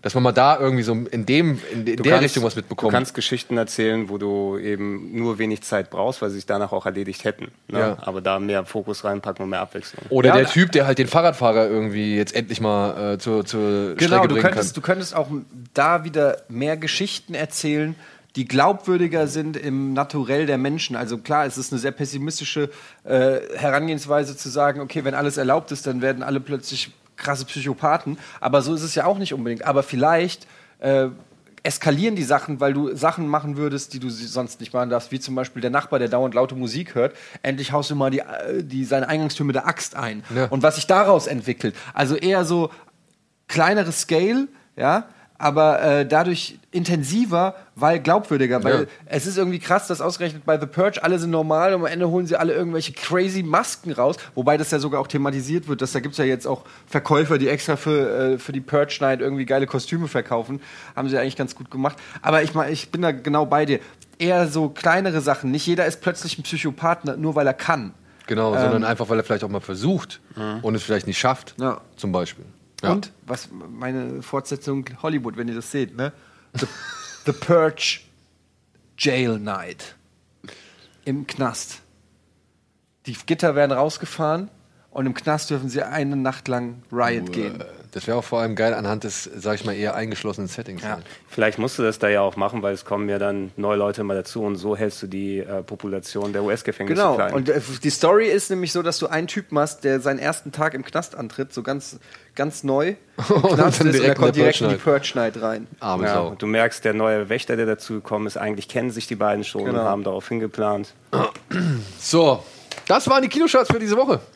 Und ich hoffe, es war für euch dabei. Ansonsten, wenn ihr Bock habt, äh, wir haben den Film zwar schon letzte Woche vorgestellt, aber wenn ihr Lust habt, könnt ihr hier nochmal ähm, ein paar Freikarten gewinnen. Wir haben insgesamt dreimal zwei Freikarten plus Roman und Poster zu Nerf. Das ist äh, ein, wie soll man sagen, ein App-Thriller, der jetzt gerade im Kino gestartet ist und ich glaube sogar momentan in Deutschland auf Platz 1 läuft. Mit Emma Roberts oder Watson heißt sie und ähm, Roberts. Watson ist die andere. Simsalabim, Stimmt. Guardium Leviosa. Emma Weißt du? Roberts, Entschuldigung. Ja. Äh, Emma Roberts und Dave Franco. Die sind übrigens ein echt ein Paar, oder? Echt? Ja, mein schon. Finde ich, find ich aber wirklich äh, dann erstaunlich gut, weil Nee, das stimmt nicht. Dave Franco ist mit, äh, James Franco zusammen. mit, oh, äh, nee, mit der aus Community. Addison Brie? Ja. Ja? Dieses Schwein. Sie ist mit, äh, aber auch mit einem Schauspieler, mit, ähm, Ich weiß es nicht. Ich kenne mich in dem Gossip-Kram nicht aus. Ich kann das jetzt müssen wir gucken. nachher mal prüfen. Emma Roberts, ja? ja, Ja. Emma, Emma, Emma Roberts ist auch mit einem Schauspieler, den man Roberts. kennt, so, so einem jungen. Boyfriend. Michael? Dudikoff. Boyfriend. Christopher Heinz. E? Evan Peters. Sind das jetzt jetzt alle Boyfriends oder was? Quicksilver. Quicksilver. Ah, aber, oh, Aaron Dingster, also der Avengers Quicksilver oder der andere? Der äh, X-Men Quicksilver. Der X-Men Quicksilver. Ich muss ja ehrlich Okay, sagen, ist vielleicht nicht mehr aktuell. Ich bin vielleicht ein bisschen raus aus dem Gossip. Gossip. Aber, ähm, aber ich meine, Emma Roberts war mir aber jetzt auch vor dem Film nicht so unbedingt. Nein, die, Nein. das ist die Cousine von Julia Roberts. Die Tochter von Eric Roberts. Oh. Ja, kann sie aber ein bisschen besser spielen schon als ihr Vater. Obwohl, naja, Ja, die ist auch sehr hübsch, muss man sagen. ja, muss man auch wirklich sagen. Die ist hübsch. Und die kommen halt als Couple, äh, kommen die sehr, oder als Paar, kommen, die sehr, kommen die sehr sympathisch rüber in, in Nerf. Ah, okay. Ja, also, wir haben ja letzte Woche schon drüber gesprochen. Wer sich nochmal unsere Meinung dazu anhören will, der kann ja die Folge von letzter Woche nochmal sich anschauen. Ansonsten schickt einfach eine E-Mail an kinoplus at rockabeans.tv mit dem Betreff Kratz ab. Oh. Sehr gut hier. Verstehe ich nicht. Kratz APP. Ah. Weil es ja um eine App geht, in der man quasi Truth or Dare spielt. Ah. ist, äh, gut, hä? Ja, ja. Kratz ab. Ja, äh, schickt einfach eine E-Mail und dann äh, ja, könnt ihr Roman, Poster und zwei Freikarten für diesen Film gewinnen. Kann man sich auf jeden Fall mal anschauen. Bis aufs letzte Drittel. So, jetzt haben wir noch ein bisschen Zeit übrig. Wollen wir ein bisschen Trailer gucken? Ja, yeah, immer. Ja? Immer gerne. Gerne, gerne. Oder wir können auch schon die News einballern und die halt über die Werbung strecken. Du bist der Chef, mach du doch. Dann, ach komm, dann fangen wir mit den News an, haben wir sie erledigt. Okay. Alles klar, dann hier sind die News. Wollen wir? Dennis Villeneuve spricht über Blade Runner 2 und Dune. Wollen wir auch? Die Sausage Party Macher wollen The Toxic Avenger remaken. Wollen wir das? Brad Pitt disst die Passion Christi und plant einen eigenen Bibelfilm. Will nicht mehr. Chloe Grace Moritz hat all ihre Projekte erstmal abgesagt. Will er? Benicio del Toro für Shane Blacks The Predator im Gespräch. Wollten zu viel. Paul Verhoeven erklärt das Scheitern des Robocop und Total Recall Remakes. Ich muss sagen, Ja, Chris Pogo hat sich gemacht. und er, er klingt schon deutscher. Ja. Ja. The Predator, Fall. habt ihr äh, Bock drauf? Ja, gut, ich habe Bock immer, eigentlich immer auf alles von Shane Black, aber Ja, ja, ähm, ja muss man mal abwarten. Ne? Die Erwartungshaltung ist natürlich immer so bei solchen alten Klassikern, da muss man immer vorsichtig sein. Selten erreichen die ja das Niveau, das man sich wünscht. ja, es ist auch eben die Kombination Shane Black und Predator hat natürlich funktioniert 1987. Ne? Aber 30 Jahre später, mal gucken, ob es noch den gleichen Charme Ist hat. der von Shane Black gewesen? Predator 1? Also Shane Black war ja mit dabei, ne? als Schauspieler. Ja, den sie engagiert haben, Aber damit ist er quasi so ein bisschen am Drehbuch. damit er am Der ist von Drehbuch John McTiernan, ja. ja, genau. Er hat aber am Drehbuch ein bisschen rumgeschrabbelt. Dann Den noch. haben also sie extra für den Film verpflichtet, damit er am Drehbuch rumschreiben kann. Das ist Ja. halt auch geil. haben sie einfach auch dann die, die Rolle und den Aber er führt auch Witz. Regie. Nein, Äh, also beim Shane neuen, Black. beim Beim neuen, Jahr, neuen ne? wahrscheinlich schon, ja. genau. Und äh, ja, jetzt ist halt Benicio del Toro im Gespräch, um die Hauptfigur Quinn McKenna zu verkörpern. Und das Ganze soll so eine Art äh, Ensemblestück schon werden. Also da sollen wohl noch weitere prominente Nasen irgendwie zugegen sein, die sich alle um ihn konzentrieren. Und es war wohl mal die Rede davon, dass die da äh, 50 Predator irgendwie haben. Nicht schon wieder. Ah. Ja, Fehler. ähm, Mehr ist nicht immer besser. Ja, aber das haben sie jetzt aber auch schon wieder zu den Akten gelegt. Also das haben sie schon wieder 49. dementiert. Also Mit, das, das ist auch ein völlig dummer Gedanke. Das war doch schon bei Predators scheiße. Äh, die, die Spannung vom ersten und vom zweiten Teil lebt doch da, dass da dieses eine Ding ist. Ja. Äh, klar, bei Aliens hat es funktioniert, aber trotzdem, nochmal. Äh, die waren im Dschungel, da war ein Vieh, es war eine Gruppe von Söldnern und die waren dem Ding unterlegen und hatten richtig Schiss davor. Sie wussten nicht, wo es ist, wie es funktioniert und so weiter. Das hat, die, das hat es ausgelöst. Wenn es 50 sind, dann kannst du 1, 2, 7, 12 töten, also sind immer noch 30 da. Und warum soll, also das macht doch überhaupt keinen Sinn, mehr von den Viechern. Ähm, das ist eine ganz andere Geschichte, die du dann Und erzählen und willst. es entkräftet die Macht der Predator auch noch so sehr, wenn die dann von, in Anführungsstrichen, normalen Leuten oder eben Marines oder whatever. Stell dir Terminator werden. 2 vor und es werden fünf T1000 geschickt. Da, dadurch ent- verwässerst du den T1000. Der verliert komplett seine Strahlkraft. Ja. Im wahrsten Sinne des Wortes. Also gut, ich habe immer aber auf Shane Black immer ein bisschen Grundvertrauen und ich hoffe Ich, mal. also ich habe auch, also Ja. ich sehe dem Ganzen etwas optimistischer, also doch optimistischer entgegen. Meine Frage ist nur, jetzt Benicio del Toro, ne, ist ja cool. Also ist ja ein cooler Darsteller. Und gerade in Sicario hat man ja auch gesehen, dass er auch den Hitman irgendwie sehr überzeugend geben kann und so. Aber ist er jetzt, sage ich mal, die ideale Projektionsfläche für einen Predator? Weil das, was ich beim ersten Film nach wie vor so großartig und stark finde, ist, dass du da halt einen Arnold Schwarzenegger hast. Ja, also die Testosteronbombe schlechthin. Plus noch die ganzen anderen Jungs, die ja halt auch wirklich die krassen Killer sind. Ja, ich meine, das sind alles voll die, die, die Kampfmaschinen so. Und da kommt aber ein Vieh an, ein einziges Vieh, und macht die alles mal alle platt. Und schafft sogar Arnold irgendwie in, in, in Grund und Boden irgendwie zu, zu bollern, so, ja. Und deswegen ist die, finde ich, ist die Gefahr, die ein Predator oder ein einzelner Predator ausstrahlt, ja noch mal größer und noch mal stärker. Also es macht das Vieh einfach noch krasser. Es ist halt die Frage, wahrscheinlich spielt Benicio del Toro so ein super Veteran oder Captain, der schon alles erlebt hat, der in zehn äh, Ländern der Welt gekämpft hat. Also sie werden ihn jetzt schon nicht als irgendwie einen alten, gebrechlichen Typen äh, Das, das sehe ich auch ne? nicht so, aber ich fand es schon bei Danny Glover im zweiten Teil so ein bisschen. Ähm, Oh ja, das weißt war, du, dass war der schon nicht das Predator richtige irgendwie, Matchup dass der. Predator irgendwie stärker und, und, und krasser rüberkommt als ein Danny Glover, als ein Großstadtbulle. Ja. der halt auch schon, sag ich mal, dieses Ich bin zu alt für den Scheiß-Image so ein bisschen, dem man das anheftet, so, ja. Ähm, das ist für mich schon deutlich schwächer, als dass ich dann eine krasse Arnold Schwarzenegger-Kampfmaschine habe, die halt gegen selbst Mhm. gegen so ein Vieh nichts auszurichten weiß. So, ne? Ja, vielleicht, also mal sehen, in welche Richtung die Geschichte dann geht. Vielleicht äh, passt so wie Benicio del Toro den Charakter, den er verkörpern wird, zu der Geschichte dazu. Aber du weißt ja auch nicht, wen er noch zur Seite kriegt. Wenn er jetzt noch The Rock und äh, Brad Lesnar, Brock, Brock Lesnar. Brock, Brock, Les. Brock Lesnar äh, zur Seite kriegt, dann sieht es auch schon wieder anders aus. Und er ist nur der, der mit allen Wassern gewaschene General, der dieses Team leitet. Dann kann es ja auch schon wieder in eine andere Richtung gehen. Außerdem, man muss ja auch sagen, wenn sie es jetzt genauso machen, wenn sie jetzt, weiß ich nicht, The Rock nehmen würden als Hauptdarsteller oder irgendeinen anderen Muskeltypen, dann würde natürlich wieder jeder sagen, okay, ist einfach nur ein Remake vom ersten. Ja, also insofern. Ich sag mal, der Typ ist der Denker und Lenker im Hintergrund, sitzt im Rollstuhl und deshalb befehligt er seine Armee, aber am Ende ist er der Einzige, der übrig ist und muss mit seiner Schleue und seinem Rollstuhl den Predator besiegen.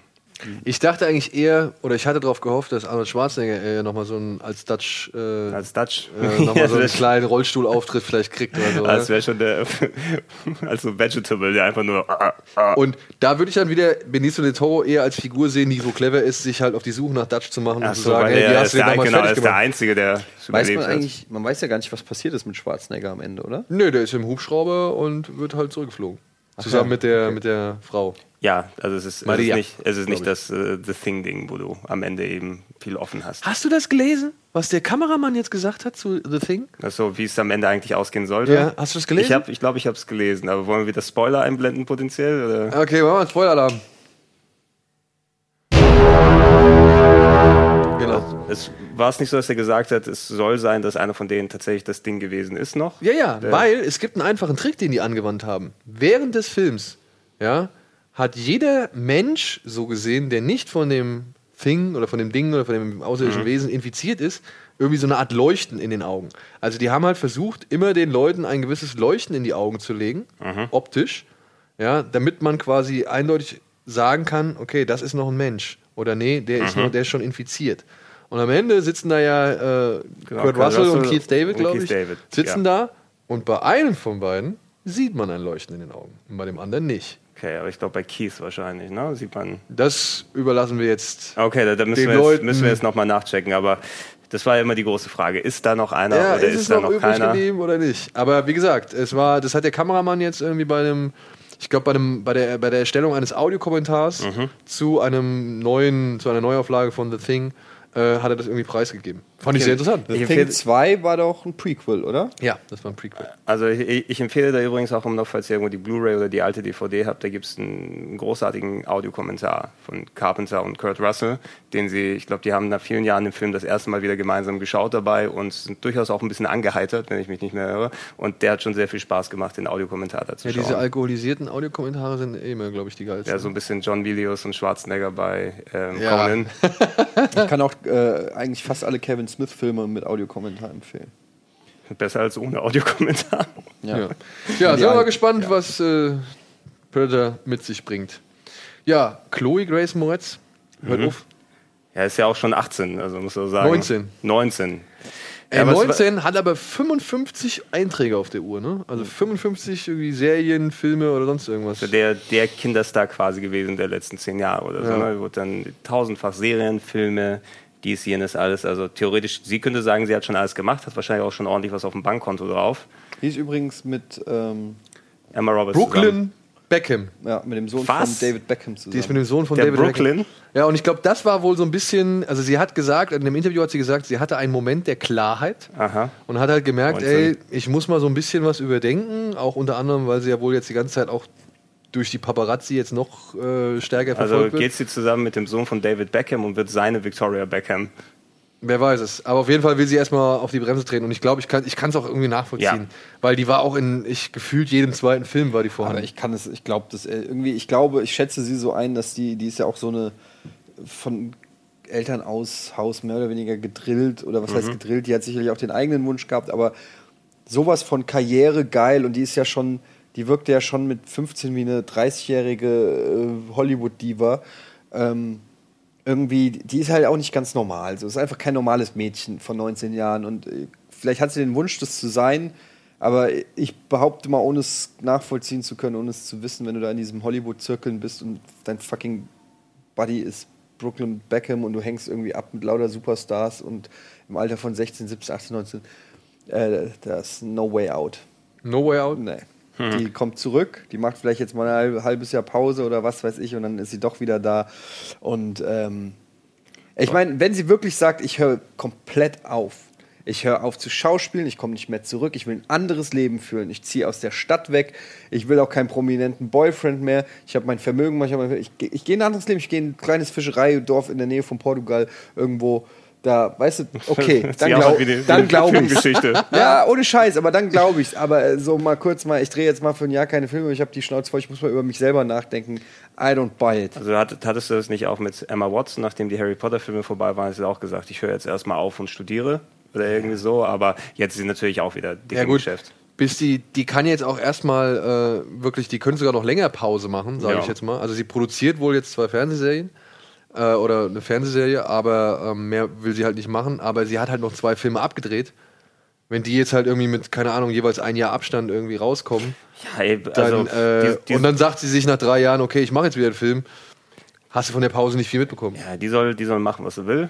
Ne? Und äh, ich meine, ihre letzten Filme hatte sie einen richtig großen Hit mal zuletzt wieder, war auch diese äh, neue Young Adult äh, Aliens kommen und zerstören die Welt. Ja, das nicht. war ja leider ein großartiger Flop. meine ich ja, ne? Weil der Das Film war halt auch echt scheiße war. Auch viel Also- Müll mit dabei. Das muss man leider sagen, der war diese Fifth, Fifth Wave, also die Das fünfte Welle, ähm, der war halt leider echt eine Katastrophe in allem Belang, meiner Ansicht nach. Ähm, ja, gut, sie kann War- machen, was sie will. War sehr gut in 30 Rock. Wer es Ich fand sie hat. auch in Let Me In cool und, und äh, Neighbors jetzt gerade, ne? Bad Neighbors. Bad Neighbors 2, das Mhm. stimmt, da hat sie auch Spaß gehabt, also hat man gemerkt. Ja, aber, Aber- ich kann mir auch vorstellen, dass es ein bisschen viel geworden ist. Die hat echt viel gemacht. Ne? Äh, Let the Right One In, Remake. Ja, Let Me In. Hat er Let, me, gesagt. Let Me In nachher. Und äh, den Durchbruch ja als Hit Girl. Ja. Ja. genau. Den zweiten Teil hätte sie sich auch klemmen können. Vielleicht hat die auch zu viele Fehlentscheidungen getroffen. Oder denkt sich halt, ich habe zu viele Filme gemacht, die ich eigentlich nicht hätte machen Die sollen. braucht einfach mal ein bisschen eine Pause. Ich glaube dir das auch, dass die mal ein bisschen drüber nachdenken. Aber in einem Jahr ist die wieder da. Das Ja. ist doch klar. Wir sind in wenigen Minuten wieder da, denn wir machen jetzt erstmal kurz Werbung und äh, sprechen danach über die weiteren News.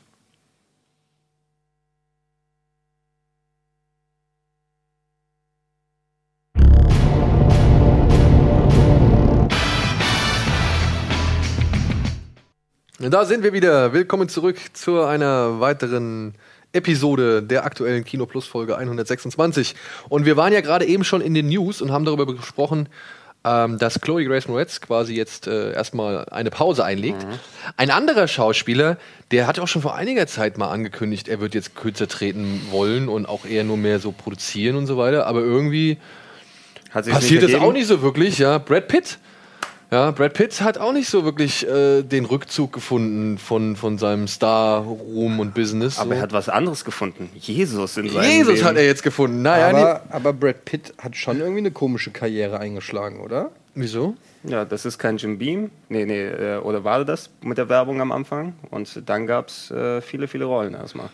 Äh, Hat er nicht über die Werbung Hat er nicht die Levi's-Werbung Oder? Levi's, eins von Nein, beiden. das meine ich nicht. Ich meine Kevin Sorbo so, war Jim Beam.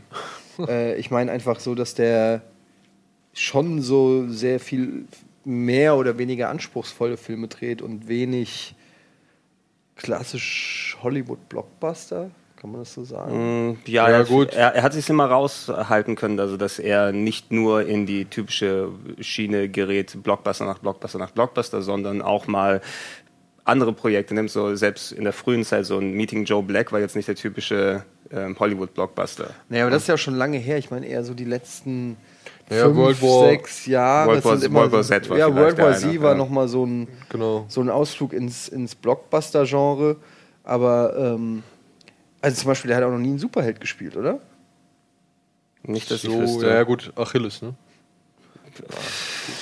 Ja, es, ja, ist ein Superheld in unserer Kultur. Oder noch nie einen Supervillain oder irgendwie sowas. Nee. Also irgendwie sowas komplett. Klar macht er immer noch große Filme, aber irgendwie ist der so auf dem Radar jetzt. Äh, ich kann es so mir auch fast nicht, fast nicht vorstellen, dass er jetzt so ein Superheld oder irgend so in den Marvel- oder DC-Film Ich glaube, dafür würde. ist Brad Pitt mittlerweile auch zu viel Brad Pitt Ja. und zu wenig irgendwie eine andere Figur. So. Also ich meine, Ach, die würden schon irgendwie Wenn hinbiegen, wenn nötig, aber. ja, aber das meine ich, so eine Rolle, wo er wirklich. Also der spielt in jeder Rolle spielt er eigentlich Brad Pitt, finde ich. Aber so eine, so eine Rolle, wo. Ich weiß nicht, ich müsste jetzt, ich, es ist jetzt auch nur so ein Bauchgefühl, ich habe es jetzt nicht wirklich recherchiert, aber so eine Rolle, wo, wo er mal wirklich acted, weißt du, wo er mal äh, komplett was anderes ist. Ein, ein alter Zauberer oder ein, was weiß ich, keine Ahnung, irgendwie mal sowas. kannst du dich noch an, an den, oder kennst du den Film California? Ja, klar. Ja, Mit Juliette Lewis. genau. Also ich meine, wenn du da den Brad Pitt siehst Genau. von damals, ne? Also ich habe den Film damals gesehen und ich musste erst wirklich richtig lange überlegen, ist das Brad Ja, Pitt? wir spielen ja einen Psychopath. Ja, der spielt ja so ein Assi-Psychopath, ja. Also so, auch so, so ein White Trash. Ja, Typ. so oder wie bei Snatch oder so. Ja, genau. du? Aber irgendwie, er spielt nur noch so, Obwohl er bei Snatch auch schon eher Brad Pitt war. ja, ja aber spielt mit Dialekt und weiß ich Ja. nicht so, ne, und ein bisschen doof. Aber ich weiß nicht, irgendwie, ähm, weil ich bin eigentlich voll der Fan. Ich, ich mag ihn eigentlich total gern. Ich, ich, aber irgendwie erwarte ich mal wieder so ein, ja, sowas wie Sieben oder, weil- weißt du, so ein Brad Pitt-Film, einer für die Regale, so, also einer, der in, Ja. in die Sammlung muss. Weißt du, was ich meine? Ja, ja, ja, ja. Verstehe ich vollkommen. Ja, er hat ja jetzt als nächstes, ich meine, guck mal, was hat er gemacht? 12 Years a Slave, da war er Jesus 2. Counselor, das war leider auch ein Den hab ich echt, bis heute nicht gesehen. ja, kannst du auch echt sparen. Ähm, Herz aus Stahl war noch eine größere Produktion. Dann By the Sea, das war der Film hier von seiner Frau, wo ich halt auch nur sehe, ich sehe Brad Pitt und Julia Roberts, die versuchen irgendwie andere Leute darzustellen, aber das geht halt nicht so. Big Short war er halt, da hat er sich sehr zurückgenommen. Stimmt, aber das war auch keine richtige Hauptrolle. Nee, das war, das war so, keine richtige Hauptrolle. ähm, Aber er hat jetzt halt, nachdem jetzt irgendwie wieder Ben Hur mit Pontius Pilatus irgendwie äh, gespielt hat und äh, nachdem dann jetzt auch Mel Gibson wieder so ein bisschen nochmal im Gespräch ge äh, gekommen ist, hat er jetzt wohl in einem Interview gesagt, naja, er hätte jetzt eigentlich auch schon Bock drauf, oder beziehungsweise er plant eigentlich schon seit längerem eine Verfilmung oder einen Film über Pontius Pilatus. der hat Nein. doch auch keinen Oscar, oder?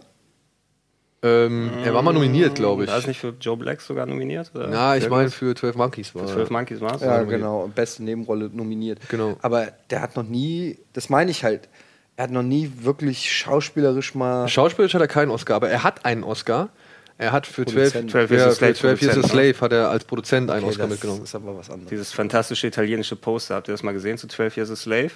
Wo ähm, du siehst so ganz unten das Feld und dann den Hauptdarsteller, so der ganz kleine lang geht und ein riesiges gemaltes Bild von Brad Pitt, seinen Kopf, wo er vorne drauf ist. Ge ge hau mal rein, Ita Italian Poster 12 Years a Slave, das ist Den habe ich übrigens fantastisch. auch nicht gesehen. Vielleicht kann das die Regie auch parallel nochmal suchen. Ja, wenn sie es mal, wenn sie es mal da finden, weil also da siehst du, was so die Selling Power hat und muss ich hier dann dran denken. Ja. Ja, er will also dann auch mal in der Richtung machen. Hoffen wir mal nicht, dass es dann wieder. hast hast du es ge gefunden? Ja, das ist fantastisch, ne?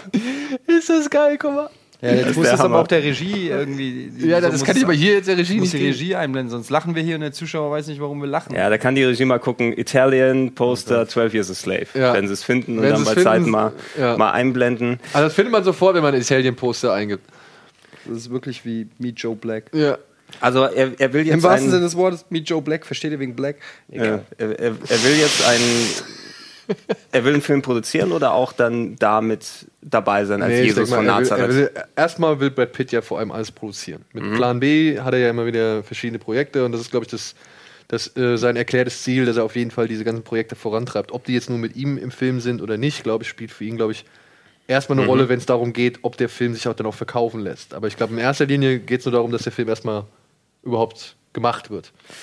Gut, wie lange ist es jetzt her mit äh, hier Passion Christi? Passion Christi ist 2003 oder so gewesen? Ja, von? Mel Gibson? Ja. Das muss älter sein.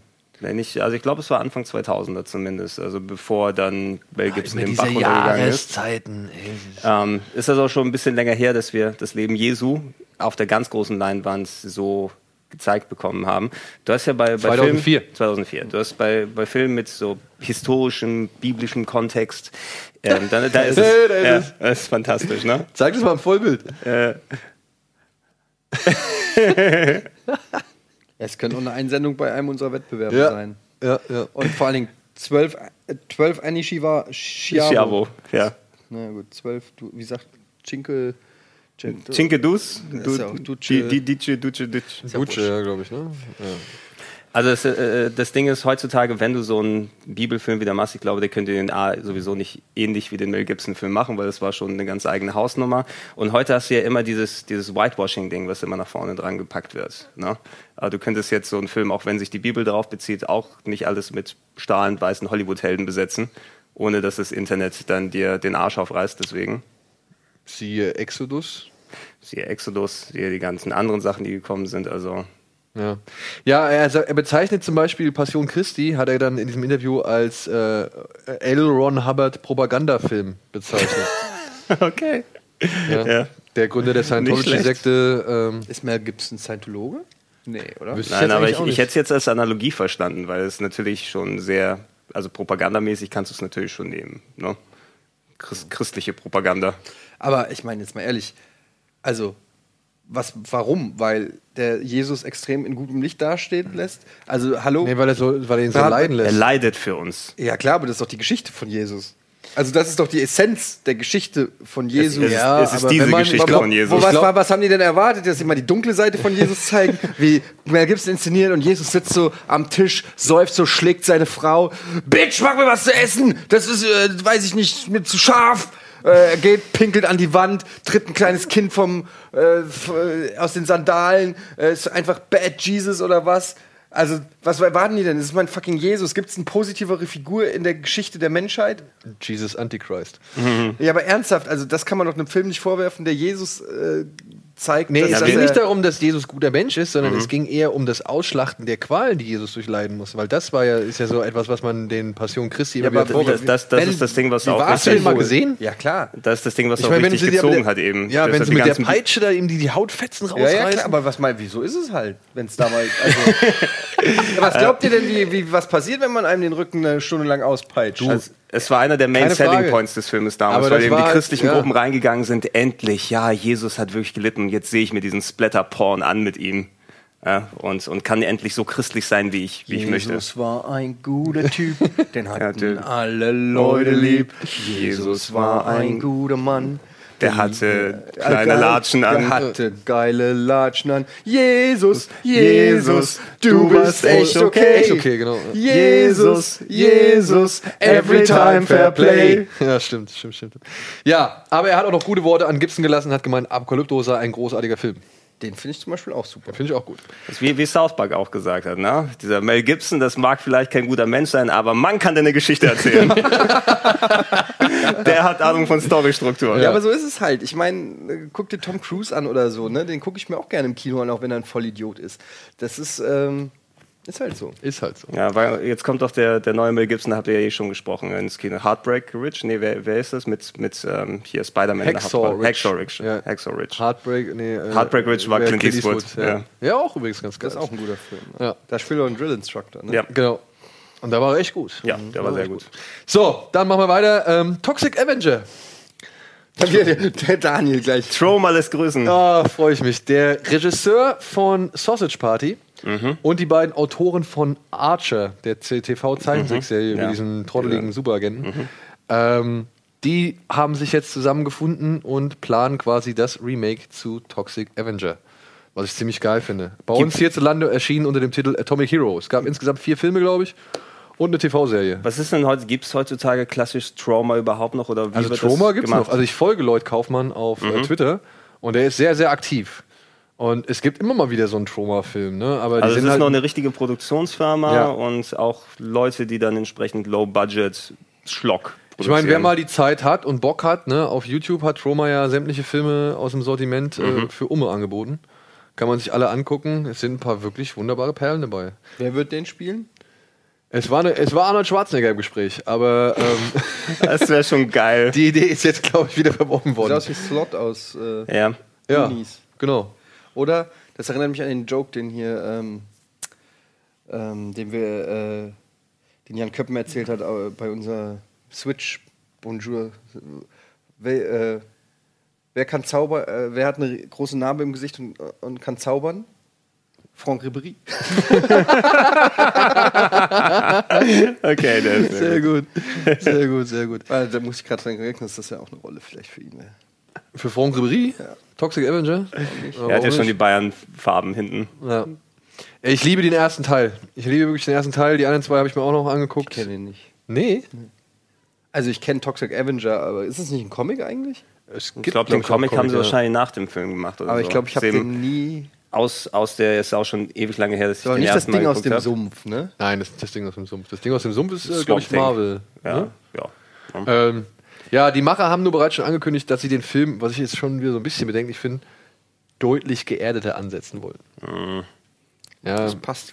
passt eigentlich nicht so wirklich, wenn man den Originalfilm kennt, der einfach nur durchgeknallt ist und echt asozial. Interessant für mich zu sehen, wie sowas in, im heutigen Kontext funktionieren kann, weil du hast ja diese Schlock-Massenproduktion, Sharknado, irgendwie Ja. sonst was. Und ich weiß es nicht, so der heutige Look, wie solche Filme gedreht werden mit einer hier Canon 5 oder sowas, so einer normalen Handkamera, das wirkt alles so Billo-Scheiße irgendwie. Ja, so Äh, clean auch. Ne? genau, Also es ne? hat nicht mehr diesen handgemachten Gummi, äh, was ich, Fake-Kotzen-Charme. Und es, ist, es ist eben nicht äh, von wegen den alten, guten alten Zeiten so zurücktrauen, in Anführungsstrichen, weil gute alte Zeiten waren das nicht. Das war billigster Schlock, der Ja. damals produziert wurde. Aber ich hoffe, dass sie sich irgendwie von so typischen Sci-Fi-Produktionen absetzen können und es irgendwie nicht wie so ein Made-for-TV mit äh, Zwinker-Zwinker-Computereffekten. Aber ich finde es halt trotzdem wirklich erstaunlich, dass so ein Untergrund-Trash-Phänomen dann doch irgendwie jetzt, also, oder erstaunlich, ja doch, kann man sagen, weil entweder gehen Hollywood hat wirklich Hollywood echt Angst davor, Mhm. nochmal eigene Stoffe irgendwie zu entwickeln. Ja, ich meine, jetzt gehen die wirklich auf einen Trauma-Film und wollen ihn zum Mainstream-Produkt Hauptsache machen. alt und es hat einen gewissen Kult dahinter. Lass mal gucken, was Ja, wir machen können. ja, und also es kann natürlich gut werden, das will ich gar nicht abstreiten so, aber ich finde es schon erstaunlich, dass wirklich jetzt auch gerade in diesen Gefilden noch geplündert wird, um dann halt vielleicht einen großen, hochwertigen Film draus zu machen. Aber der meiner Meinung nach scheitert, wenn er halt dann wirklich wieder dieses Ja, genau. Also äh, ich, ich darf breit verträgliche PG-13, äh, was weiß ich, Ding anstrebt. ich darf oder? nicht Sharknado dabei denken, wenn ich den Film gucke. Dann ist vorbei. Gut, dann Dennis Villeneuve ähm, hat jetzt ein bisschen was zu Blade Runner 2 erzählt. Ne? Unter anderem ist es halt doch einschüchternd für ihn, die, die, dieses große Erbe da jetzt anzutreten. Und Harrison Ford war da wohl eine große Stütze. Und hat halt, äh, obwohl er noch keinen Tag gedreht hat, hat er, er hat ihm so ein bisschen die Angst genommen und er meint, es wäre wohl jetzt. Er sagt, Harrison Ford ist einer der nettesten Menschen, mit denen er jemals zusammengearbeitet hat, der ihm irgendwie bisher in der Branche ergegnet, begegnet ist. Ist doch schön. Was ich ein bisschen erstaunlich finde, weil Harrison Ford kommt ja eigentlich schon so on air immer ein bisschen, Einsilbig. bisschen grumpy rüber. So, ne? Ja, aber wer weiß, ob du auf dem Set ist und halt natürlich anders, als wenn du seit 30, 40 Jahren da die Medienmaschine durchmachen musstest. Ich glaube, an Harrison Fords Stelle würde ich da auch nicht unbedingt, wenn ich da wieder ein Interview mache, dann das gleiche Verhalten wie am Set an den Tag legen. Ich glaube, dass Harrison Ford ist einer von den letzten großen Hollywood-Legenden, die überhaupt noch aktiv im Business sind, so, so aus der Riege von, eines Jack Nicholson, sage ich mal, ähm, die, die auch noch so einen gewissen, so eine gewisse Würde haben. Also trotz Indiana Jones 4. Ähm, die, äh, ich glaube, dass er einfach eine Tiefenentspanntheit hat. Also ich glaube wirklich wie so ein Veteran, der alles schon erlebt hat. Und das wird ihm leicht irgendwie dann als Arroganz oder so, aber ich glaube, dass der geht einfach ans Set und ist völlig relaxed und der ganze Trubel und alles geht an dem in Zeitlupe vorbei. Ich glaube, dass auch mega der Kiffer ist und äh, so ein spiritueller Typ irgendwie. Ähm, und ich glaube eher so, so Leute, die so ruhig sind und einsilbig und wenig reden und so, die können einen ja oft irgendwie mehr ähm, ja, die, die verunsichern einen mehr als ein Typ, der reingeht und laut ist und rumschreit und irgendwie, weiß ich nicht, den großen Zampano raushängen lässt. Und ich glaube, dass Harrison Ford einfach so eine wirklich so eine krasse Respektsfigur ist. So stelle ich mir das einfach vor, dass wenn der zu dir kommt und sagt, irgendwie, Dennis, everything will be fine, we will make a good movie. So, und das ist alles, was er dir zu dir an dem Tag sagt, aber das hat eine Wirkung, von der du irgendwie dann drei ja. Monate Ja, es, zehrst. ist, es ist auf jeden Fall beruhigender, weil so Konstellation könntest du auch denken, dass es vielleicht in eine Kevin Smith und äh, Bruce Willis Richtung dann hingeht, wo die beide unter anderen Voraussetzungen wohl zusammengekommen sind. Ja. Ähm, und ich meine, also Dennis Villeneuve auch, ich habe zuletzt noch mal gelesen, eben, wo er noch mal pro- gesagt hat, dass er so super riesen Sci-Fi-Fan ist und gerade das, was ist und die Dune-Geschichte habt ihr wahrscheinlich auch schon mal Genau, erwähnt. das, das wäre jetzt ein nächstes Thema. Er hat halt dann da quasi angekündigt, dass wenn er mit Blade Runner durch ist, hätte er halt echt Bock auf Dune, weil er ist immer auf der Suche nach Sci-Fi-Stoffen, die halt nicht unbedingt die Waffe im Vordergrund haben. sondern Wie heißt es die nicht, Doku äh, ja, Jodorowskis Dune? ja. Haben wir die schon mal hier? hatten wir schon Wir haben die schon diverse Male oft, hier. Ja. Ich habe die Blu-ray. ja, ich auch. Ja, muss erst mal kriegen. Ich will lieber das Storyboard haben. Den könnte ich schon mal wieder gucken, ey. das Ey, ich hätte auch gerne hier dieses, dieses fette Das Buch. fette ey. Ich habe mir, so geil. Ich hab mir so ein auf Ebay, ich dachte, das ist ein großes Poster von Jodorowskis Dune. Das ist wirklich äh, fast Wandgröße, aber es besteht aus fünf kleineren, die du zusammenkleben musst. Da habe ich nie den Nerv gehabt, bislang das zu machen. Das war der letzte große Flash in meinem Leben. Also diese Dokumentation hat mich auf Jahre hinweg komplett um, aus den Socken gehauen. Ja, die ist aber auch wirklich gut. Ähm, Ja. Also Jodorowskis Tune, wir haben es schon tausendmal bestimmt gesagt, aber es sind immer wieder neue Leute dabei, die noch nie was davon gehört haben. Google it, guckt, dass ihr den Film guckt, die Dokumentation. Ist der Genau. Shit. Wirklich sehenswert. Dune, an sich wurde ja auch eh jetzt, ich glaube, das letzte ist eine große Sci-Fi-TV-Verfilmung Genau, gewesen. das war ne, TV-Serie Teilen. irgendwo im 2000er Bereich rum. Genau, und äh, ich habe eine Affektion dem David Lynch-Film gegenüber, auch wenn es Eine natürlich was, nicht äh, Affektion, eine Zuneigung. Ah, okay. Ja, dem, also ich, ich mag den David Lynch-Film, auch Ich wenn auch. der äh, natürlich wahrscheinlich den, den Dune-Buchfans die Haare zu Kopf stehen lässt, zu Berge. Äh, aber äh, ich würde auch gerne mal wieder Hand was aufs Neues Herz, wer hat's Buch gelesen? Ich habe mal angefangen und habe dann echt irgendwann Bin ich ja aufgehört. erleichtert, äh, Ja. weil es ist. Uiuiuiui. Okay. Also Geöffnete. Fenster riskieren hier die Technik. Äh, ein offenes Fenster hat gerade fast eine Kamera umgeworfen. Aber ähm, Wir riskieren Show must go on.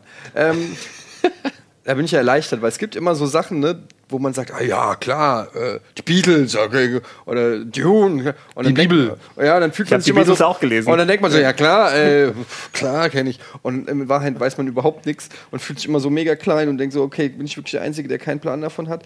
Äh, und dann bin ich immer froh, wenn es ähm, Leute gibt, die auch, äh, die das auch nicht kennen.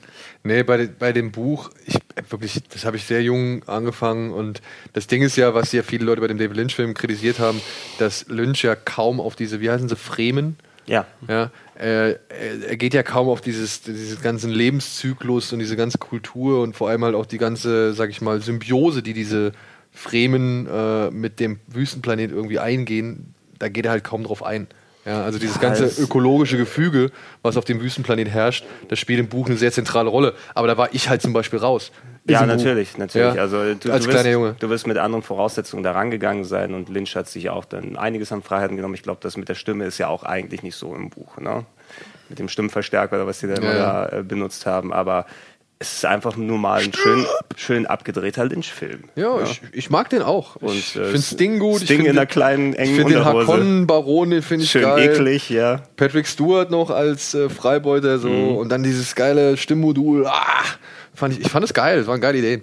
Ja, und ich würde mich also wirklich auch freuen, wenn Dennis Villeneuve irgendwie Bock drauf hätte Ja. oder so ein Ding realisieren kann. Er sagt, es ist sehr unwahrscheinlich. Er sagt, es ist sehr unwahrscheinlich, aber er hat auf jeden Fall Bock drauf. Ja, weil er halt, wie gesagt, Science-Fiction-Filme eher mag. Also er, er ist riesengroßer Science-Fiction-Film-Fan und er sucht halt, ähm, naja, nach Science-Fiction-Filmen, die halt nicht nur die Action im Vordergrund haben. Aber Jodorowsky lebt doch noch, soll er sich mal mit ihm zusammentun? Wäre geil. Hätte ich auch Bock drauf. Troma präsentiert Jodorowskis Dune. Und er hat jetzt nochmal bestätigt, dass er nicht den finalen Cut haben wird für Blade Runner. Oh. Was aber jetzt auch nicht Wer so. hat ihn denn? Das weiß man noch nicht. Ja, also Ridley Scott wahrscheinlich. wahrscheinlich kann es sein, dass Ridley Scott ist, wahrscheinlich ist es jemand anders. Aber er sagte in dem Zug auch zum Beispiel Prisoners zum Beispiel. Da Hat hat er er nicht den finalen Cut gehabt. Das ist der, be- also er sagt halt, äh, es geht darum, den besten Cut für einen Film zu finden. Und bei Prisoners, da hat er halt einfach nicht den besten Cut gemacht, sondern das war sein Editor. Und die Version kam halt raus. Bei Sicario und bei Arrival hat er den Director's Cut, so gesehen. Das ist seine Fassung. Und bei Blade Runner wird man jetzt halt sehen, da soll auf jeden Fall. Aber das heißt ja nicht immer, dass da irgendwie der böse Studioboss am Ende sitzt und daraus irgendeinen Scheiß schneidet. Ne? Sondern Nee, nee, nee. Letztendlich nehmen die auch einen Regisseur, weil sie seine Vision gut finden und ihm vertrauen. Und ich glaube, also das klingt immer so sofort, oh Gott, oh Gott. Ja, ja. Aber ob es dann wirklich im, in jedem Einzelfall wirklich gleich immer das Schlimmste bedeuten muss, als ob der Regisseur gar keinen Einfluss mehr hat aufs Endergebnis, weiß ich nicht. Das heißt ja eher nur, dass das letzte Wort einfach jemand anders hat. Und das ist ja oft bei Sachen so. ja, ich glaube, das ist ja auch Also sowas. zum Beispiel nur mal ein Beispiel aus äh, unserem Universum bei Game One hatte MTV den Final Cut. Mhm, ja. Also ne und trotzdem waren 99% der Folgen so, wie wir sie haben wollten, aber letztlich hätten die sagen können Veto oder haben vielleicht mal gesagt, nimm mal da eine Sache raus. Und selbst dann, ich meine, ich, äh, ich erinnere mich an diverse Male, wo ich jetzt einfach gesagt habe, hier Frank, Andi, äh, äh, ähm, Basti, Bietet mir was an. ja. macht was, also mach, mach, oder beziehungsweise, okay, wenn du glaubst, es ist so besser, dann Das ist ja vertraue auch ich dir. der, meiner Meinung nach der Job eines Cutters, Mhm. ohne jetzt im Filmbusiness Erfahrung zu haben, im Fernsehbusiness oder so, und das wird da nicht so anders sein. Deshalb suchst du dir einen geilen Cutter, damit der aus dem Material dir ein paar Sachen anbietet und sagt, guck mal, und hier, warum nicht so? Und ich könnte mir sowas vorstellen und sowas vorstellen. Und dann hast du als Regisseur immer noch die Chance zu sagen, nee, ist ganz an, ich will es ganz anders haben. Oder ja, genau, so, mach mal noch ein bisschen. Also das ist ja das Geile an einem guten Cutter. Ja, eben, eben, eben. Gut, so viel dazu. Und dann noch äh, zum Finale, beziehungsweise zum überleitenden Thema fürs nächste, für die, für die nächste Geschichte. Paul Verhoeven hat äh, beim Toronto Film Festival seinen neuen Film vorgestellt. L heißt er. Und hat dabei ein Interview geführt, in dem es halt auch ähm, auf Robocop und Total Recall, auf die Remakes, äh, ja, zu sprechen. sprechen kam. Und er hat halt erklärt, ja, seine Themen, also für ihn ist ganz klar, die Filme sind gescheitert, weil sie einfach zu ernst sein wollten. Weil sie halt einfach diese Satire und die Groteske und was weiß ich und den Humor aus diesen Filmen rausgenommen haben und versucht haben, das Ganze als ernste Geschichte zu verkaufen. Und das würde halt einfach nicht funktionieren. Und Ja, wobei ich jetzt also Robocop auch nicht als äh, eine Comedy abgespeichert habe. Na gut, Aber- es, es hatte eben die, die satirischen Parts, die sich Genau. sehr stark durch die Struktur der, des Ganzen gezogen haben. aber auch eher auf so einer gesellschaftskritischen Ja, ja, ja. Ebene jetzt nicht wirklich Klamauk oder so, sondern es hatte ja eher so eine dystopische. Ja gut, aber Humor hat ja nun mal viele Formen. Ja, und ja, klar, aber ich, ich will damit nur sagen, ich weiß nicht, ob das das Problem Ich, keine Ahnung, ich will dem großen Paul Verhoeven nicht Ja, ich, ich- ich meine, er hat Showgirls gemacht, wie könnte ich ihm widersprechen? aber ähm, ich, Ein ich, ich finde nicht. missverstandener Film. Ja, Ich aber ich will nicht, ich, ich finde einfach nicht, wenn ich ans Robocop-Remake denke, dass der mangelnde Humor oder so das Problem war. Ja, ich würde ich würd immer dann denken, die, die alten Verhoeven-Sachen, speziell Robocop und Total Recall, sind so ernst genug, wie sie sein müssen, aber kein Deut drüber. Ne? Und haben dann genug Raum, um da mal eine Space-Nutte mit drei Brüsten zu zeigen und eine kleinwüchsige mit einer Maschinengewehr, die Leute wegballert, einen Kopf, der explodiert und äh, von, einer, von einer fetten äh, Reisenden. Und das sind so kleine Sachen, die dann immer solche Farben fehlen wohl den neuen. Vielleicht Remakes. meint er einfach, dass die Settings einfach zu realistisch sind, Ja. zu ernst. Ne? Also das könnte ich nachvollziehen, dass das irgendwie versucht wurde, in ein realistisches, äh, glaubwürdiges Setting zu bringen, während Robocop und, und äh, auch Total Recall ja in so überzeichneten Welten mehr oder weniger stattfindet, was aber auch irgendwie zu den 80s und, und, so, und so gepasst hat. Irgendwie. Ja, er sagt, naja, aber ich glaube aber auch, dass er dann so zum Beispiel auch dieses übertrieben Brutale, Ja. so die Arme abreißen und was weiß ich, das Säurefass und den Typ dann in, in, in Stücke Oh Gott, ich schießen. liebe Robocop so sehr. Aber da, ich glaube, das zählt er mit dazu. Und da hast du schon wieder diesen Kompromiss, den dann diese großen Blockbuster eingehen, dass sie sowas halt, diese, diese Überzeichnung halt auch nicht sich leisten. Die sind ja, kaum- die sind ja nicht mutig, so gesehen. Die versuchen ja, So, grad, so geil auf Robocop gerade. Ja. Ich werde direkt gleich nach der Sendung werde ich mir ein Robocop-Poster äh, bestellen und hier aufhängen. Da. und da, Ne? Machen, machen wir uns alle OCP-Tattoos dann hier? ja, können wir auch machen. Ja. Du, wir können auch gerne da, wenn du ein riesengroßes Poster findest, können wir es auch gerne hinhängen, solange wir da nichts anderes ist. Oh Mann, ey. ich weiß, wir waren auf Klassenfahrt in Frankreich. Da war ich in der. Wie alt war ich da? Siebten, achten, neunten Klasse. Also auf jeden Fall war ich noch nicht 16. Und Robocop 3 lief in Frankreich. Und äh, ich wusste, dass ich zu jung war, um in Deutschland ins Kino zu gehen. Und wir original alle waren irgendwie cool und haben irgendwo sich äh, in Frankreich irgendwo hingesetzt und äh, Bier getrunken und cool den Mädels äh, den italienischen, äh, den französischen hinterher geguckt und ich bin mit meinem Kumpel Werner äh, original in Robocop 3 auf Französisch gegangen. Hat ihn Und- wahrscheinlich besser gemacht. Und ich fand so cool, dass ich Robocop gesehen habe. Erstens war das bevor der in Deutschland startete und ich hätte ihn nie sehen dürfen vom, von der Altersbegrenzung her. Aber Robocop 3. Ja, und er war Ja, halt mega schlimm. War halt leider, leider mega scheiße. Robocop fliegt in dem Film. Ja. Aber äh, darauf kommt es auch nicht an. Es zeigt einfach nur, dass ich fucking Robocop liebe. Ich Ja. bin also ein wirklich großer Fan. Es ist einer meiner All-Time-Favorites. Kannst du das Titelthema von Robocop noch mitsingen? Ja. Und damit hätten wir die perfekte Überleitung zu unserem Thema der Woche. Ich bin, zeh- ich bin äh, als Kind oder als Jugendlicher immer durch die Wohnung so gegangen.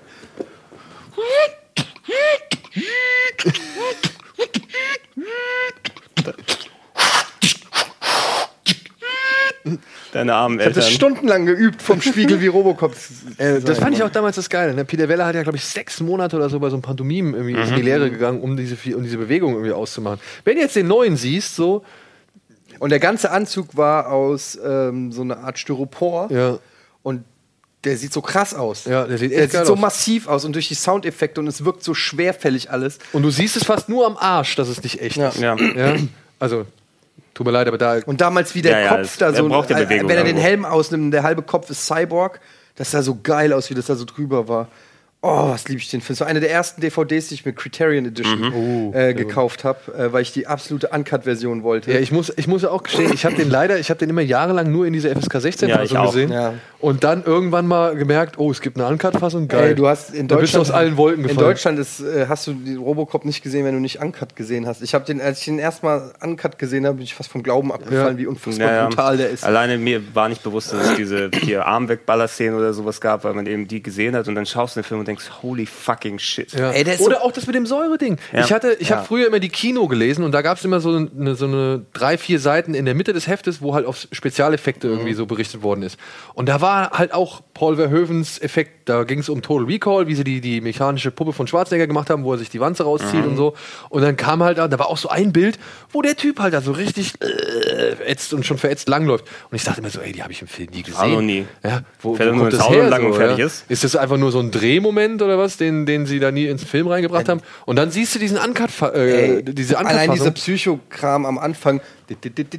Ja, ja, ja, genau. Und das ist der Vater von der 70s Show. Ja. Ja, Der- Kurt, Kurtwood Smith. Kurtwood aber Smith, ja. auch ein, der kann so schön ekelhaft spielen. Ja, das Der ist richtig toll. gut, ja. Der ist auch als Vater in der 70s Show ekelhaft.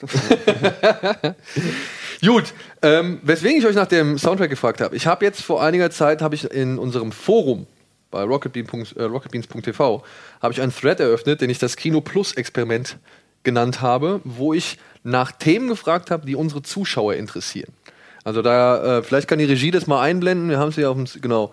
Das ist bei uns im Forum, da habe ich so ein bisschen was gebabbelt und der schwarz-weiß. Also ich sehe so leicht Farben. da ist eine leichte Rötung. Ganz ne? leicht. Ja, gut. Und ähm, da habe ich halt so nach Themen gefragt und ähm, da sind auch schon ein paar echt super geile Sachen gelandet. Also da freue ich mich schon demnächst mal, das alles zu thematisieren.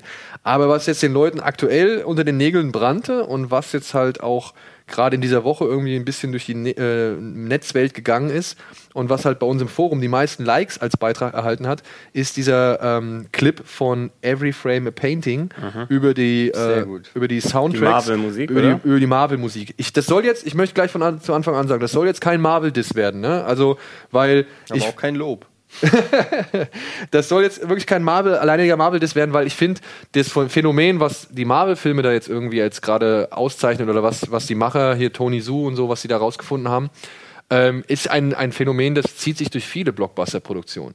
Weil ich finde halt, es gibt nicht mehr diese ikonischen musikalischen Scores. Er fragt hier am Anfang, fragt er so random Leute, ob sie ihm Harry Potter vorsingen. Lass doch mal laufen, wir sind noch auf YouTube, können wir doch zeigen, oder nicht? Ist doch YouTube auf YouTube. Ja, Ja, nee, aber ich glaube, das ist, glaube ich, sein YouTube und unser Genau, YouTube ist nicht das ganz ist, das Gleiche. Äh, nicht ganz fair. Aber ich kann ja mal kurz erzählen, er fragt damit am Anfang hier, erzähl mal, sing mal James Bond, Genau. sing mal Indie, sing mal Star Wars, was weiß ich. Und alle können singen, Harry Potter können sie auch. Ja. Das könnte ich schon nicht mehr. Ja, ja okay. Ähm, und dann fragt er halt, ey, sing mal Marvel. Also sing mal irgendwas von oder, oder, oder summ Ja. mal irgendwas von Marvel. Was, was geht bei Avengers? Was geht Wie bei sieht's aus Avengers? mit Captain America? Und dann hast du schon jetzt ein Problem. Ja. Und dann nimmt er das richtig geil auseinander, wie jetzt halt äh, quasi in diesen Filmen vorgegangen wird, um sie halt musikalisch zu untermalen. Und dann auch mit Genau. Interview oder mit äh, Szenen aus Interviews mit, äh, mit Danny Elfman und äh, anderen Hollywood-Komponistengrößen. Genau. Und das große Problem ist jetzt nicht unbedingt, dass Marvel halt immer den Weg des geringsten Widerstands geht und versucht musikalisch auch diese Szenen irgendwie emotional aufzugreifen. Also wenn irgendwas Schockendes passiert, kommt halt Kommt, kommt die üblichen ja, Stings oder so. Oder wenn ja. irgendwie was Trauriges passiert, hast du den, den Streicher und so. Sondern ähm, er, er sagt halt auch, das große Krux, die große Krux an der ganzen Geschichte ist halt, dass zu viele Temp, zu viel Temp-Music, also Temporary Music benutzt wird oder halt daran, äh, darauf hingearbeitet wird. Unter Temporary Music versteht man, oder Temp Music versteht man halt die Musik, die halt quasi eingesetzt wird, bevor der eigentliche Soundtrack für einen Film schon fertig ist. Also, dass halt Regisseure hingehen und sagen, pass auf, leg mal bitte unter die in die Szene den, was ich jetzt, ich mach's jetzt ganz überschwitzt, den, den Imperial March aus Star Wars. Und dann sagt man halt den Produzenten, den Komponisten so, ey, ich möchte, dass das genauso klingt Dass und sich genauso Richtung anfühlt geht. und genau in die Richtung geht. Und das finde ich ist so eine Sache, die ist mir schon vor einiger Zeit, ich wusste gar nicht, dass Aber es ganz kurz, das, was er da jetzt zeigt am Beispiel von Iron Man, ne? die Belanglosigkeit der Musik, die zu der Szene überhaupt nichts beifügt. Er spult hier zurück und sagt einmal, wie die Szene, Ja. wie die Musik ist in der Szene und dann macht er exakt die gleiche äh, Szene nochmal ohne Musik und du merkst, wie belanglos diese Musik eigentlich war, dass sie überhaupt nichts dazu gebracht hat. Die macht die Szene in keinster Weise memorabler, ja, erinnerungswürdige. ja, erinnerungswürdiger und ähm, Ja, und das, was Daniel auch gesagt hat, wenn dann, also das, er hat auch den isolierten Score dann nochmal gezeigt Genau. und es wäre eben das, was du erwarten würdest. Da ein bisschen so spannungsmäßige Musik, später dann eben die Streicher, dass das also, wo es überhaupt nicht gegen ähm, Können die wir das Emotionen der Szene Beispiel nicht gegangen ist. zeigen, Fenster in Fenster, nur diesen Ausschnitt? Können wir das nicht zeigen? Ich glaube, da, da kriegen wir, also vom Ton her kriegen wir ein Problem. Mhm. Wieso? Weil Disney, weil es auch ein äh, anderes Video ist, von jemand anderem produziert und wir ja quasi damit trotzdem äh, Geld Wir verdienen. zitieren es doch nur. Naja, gut, ich habe keine Ahnung. Ja, die Ja, Leute können sich das Video auch selbst Die, angucken. ich meine, die Leute ist, können ja, sich das Video ja. echt selbst angucken. Es ist, lohnt sich auf jeden Fall. Es ist sehr interessant zu sehen. Und ja, ich finde halt, aber nicht nur bei Marvel ist das so. Ne? Wenn zum Beispiel mir ist das aufgefallen, das erste Mal richtig krass bewusst bei zwei, bei zwei, äh, sag ich mal, Filmen. Das waren unter anderem die, Stra die, die Hörner von Batman. Die haben ich für mich Die Hörner von ja, dieses Ach so. von Batman Begins und von, von Dark Knight. Dieses Ja, so ein Chris Nolan-Ding. Genau, das ist so ein Chris Nolan-Ding, aber ich finde, diese tiefen, diese tiefe Hornton wurde danach sehr oft im Rahmen des Legalen wieder aufgegriffen und für Ja, ja, alle möglichen Wie im anderen zweiten Dinge. Trailer. Genau. Je- äh, Nicht nur in Trailern, aber auch im Film letztendlich. Und was ich auch ganz stark finde, ist, dass das Thema von Fluch der Karibik, das, das habe ich gefühlt mindestens 15 Mal in anderen Filmen halt nur ein bisschen abgewandelt gehört so. Und das ist halt dieses, Wie dieses geht das nochmal? ähm, Ist das John Williams? Äh, nee, das ist Hans Zimmer. Hans Zimmer. Soweit ich weiß. Und ich meine, Hans Zimmer ist ja auch jemand, der schon mal so ein bisschen gerne bei sich selbst irgendwie Ja. wieder sich inspirieren lässt. Finde ich auch vollkommen okay. Wenn dann sowas rauskommt wie bei Interstellar, ja, wo er nur ein Blatt Papier irgendwie zur Verfügung hatte und anhand dessen Es irgendwie den Soundtrack so, komponiert hat. so wenig Gegenbeispiele, also das hast du gesagt, es ist alles sehr genormt gefühlt und wenig in den Vordergrund gepackt. Bei Interstellar hat es einen ja nochmal mehr abgeholt, weil das Ding so in den Vordergrund gepusht wurde, die Musik. Ne? Genau. Und auch, also da gibt es diese fantastische Featurette auf der, auf der Blu-ray, wo die zeigen, wie sie den Soundtrack aufgenommen haben, wo sich die Kirche ausgesucht haben, wo sie sich da reingesetzt haben, was die Hintergedanken waren. Und das ähm, wenige Filme hatten dann so Szenen wie bei Interstellar, wo die Musik so im Vordergrund war, dass sich dir reingebrannt hat. Vor allem, weil die auch teilweise so vielleicht, ich sag jetzt mal, asynchron zu dem eigentlich Mhm. gezeigten irgendwie war. Aber genau, ich wollte gerade sagen, ist das vielleicht auch ein Produktionsproblem? Also gerade Marvel, die ja sehr viele Filme raushauen und so weiter, ähm, dass da nicht so sich der ganzen Soundsache so gewidmet werden kann wie vielleicht in einem anderen Film, wo erstmal der Film steht und dann wird sich noch mal ein, zwei, drei Monate Zeit gelassen, äh, jede Szene einzeln mit dem Orchester durchzugehen und so, sondern eben die Zeit ist knapp, es muss fertig sein, deshalb wird einfach irgendwas Generisches genommen, wo man weiß, das hat sich schon tausendmal in irgendeiner Form bewährt, äh, anstatt wirklich ein Theme zu finden. Also es gibt ja kein Iron Man-Theme, es gibt kein Also es, es gibt sie wahrscheinlich, nur sie gehen dann eben Ja gut, unter. das kennt Ich glaub, aber keiner. War, war, Avengers war doch Elfman, oder? Oder kriege ich das War das durcheinander? erste, ja. Aber ich glaube Ich zumindest, mein- du, hast, du hast auch äh, äh, Komponisten gehabt, die eben auch schon ikonische Themes gemacht haben, äh, die bei solchen Marvel-Filmen komponiert haben und die gehen trotzdem unter. Ja. Und ich meine, was ist denn so an Themes, was ist euch das, äh, was, was ist so in, in den letzten, sag ich mal, fünf Jahren wirklich in Erinnerung geblieben? Also ich meine, ich weiß noch, wir haben bei Batman vs. Superman, haben wir gesagt, okay, die, der, der Score war eigentlich ganz geil, zumindest so das hier von Wonder Woman, das Ding. Ja, weil das bleibt irgendwie so ein bisschen im Kopf, das fällt irgendwie so, auf. weil, weil sie auch eine Vignette bekommen hat, wo Genau. das nochmal in den Vordergrund gepackt wurde. Wenn ich jetzt an Batman vs. Superman denke oder an Superman allgemein, habe ich wieder das John Williams-Theme im Kopf. Aber ja, oder das, das von, von, ist. von Batman, das von Danny Elfman. Danny Elfman, ja. Aber ich meine, selbst in Star Wars äh, Episode 7 wurde das ja kritisiert. Ne? Also selbst der neue Star Wars hat ja in keinster Weise Soundtrack-technisch mithalten können mit den. Äh, Ja gut, er hat ja wenn das alte. Nummer wiederholt. Ja, ne? und selbst die, die Episode 1 bis 3, das hat Duel of the Fates und solche Geschichten. Die sich Ja, ich meine, guck mal, genau, oder ja, genau, äh, genau hier, wo sie gegen Darth Maul kämpfen und da gibt's noch ähm, das, das, oh, so ein geiles Imperator-Ding. Also da gibt's wirklich, selbst da gibt's noch ein paar denkwürdige Sachen. Ne? Da hat sich Williams ein bisschen mehr Ja. ausgedacht. So. Ähm, bei Star Wars kann ich es trotzdem irgendwie nachvollziehen, das ist genau das Gleiche. Ich denke mal, das wird halt ein Effekt von Disney sein. Auf jeden Fall so viele Leute wie möglich abholen und äh, so zufriedenstellen, ähm, so breit Ja, zufriedenstellen, wie bei, es bei, geht. Star, bei Star Wars 7 dann eben auch, bleibt dran an der alten Musik, so wie die Storystruktur des Films an den alten Filmen dran geblieben ist. Du hast mehr Sachen gehört, die du schon kanntest bei Episode 7, Ja. finde ich. Ne? Und vielleicht mehr, mehr, jetzt mehr mit 8 oder 9, dass da nochmal ein bisschen Frisches dazu Aber ich finde, also klar, ich meine, das stört jetzt nicht unbedingt, dass da jetzt vielleicht nicht so ein ikonischer Soundtrack dabei ist. Ne? Die, also so ein, so ein Captain America, Winter Soldier oder Civil War sind ja trotzdem noch äh, super anschaubare Filme so, ja. Ja. Aber ich habe das jetzt zum Beispiel bei dem neuen ähm, glorreichen Sieben gesehen. Film ist nicht verkehrt so, aber man merkt halt wirklich einfach dün, dün, dün, dün, dün, dün, dün, Sowas fehlt da einfach, weißt du? Also so, so wirklich so ein, so ein Thema, das dich nochmal zusätzlich pusht, dass die, dass die, dass das Filmerlebnis einfach nochmal rund macht, so, ja. Hm. Zum Beispiel. Guck mal, da, da stellen sich jetzt ja, nur, weil du so schlecht pfeifst, stellen sich bei ja, mir hier die Arme. Aber, bei mir auch, aber das Geile ist ja auch, wie es eingesetzt wurde von Steven Spielberg, das war das Jurassic Park Theme für alle, die es nicht verstanden haben. Ähm, die Szene, wo er dann zum ersten Mal in den Park kommt und die Dinosaurier sieht und dann kommt diese Musik, da kriege ich Gänsehaut.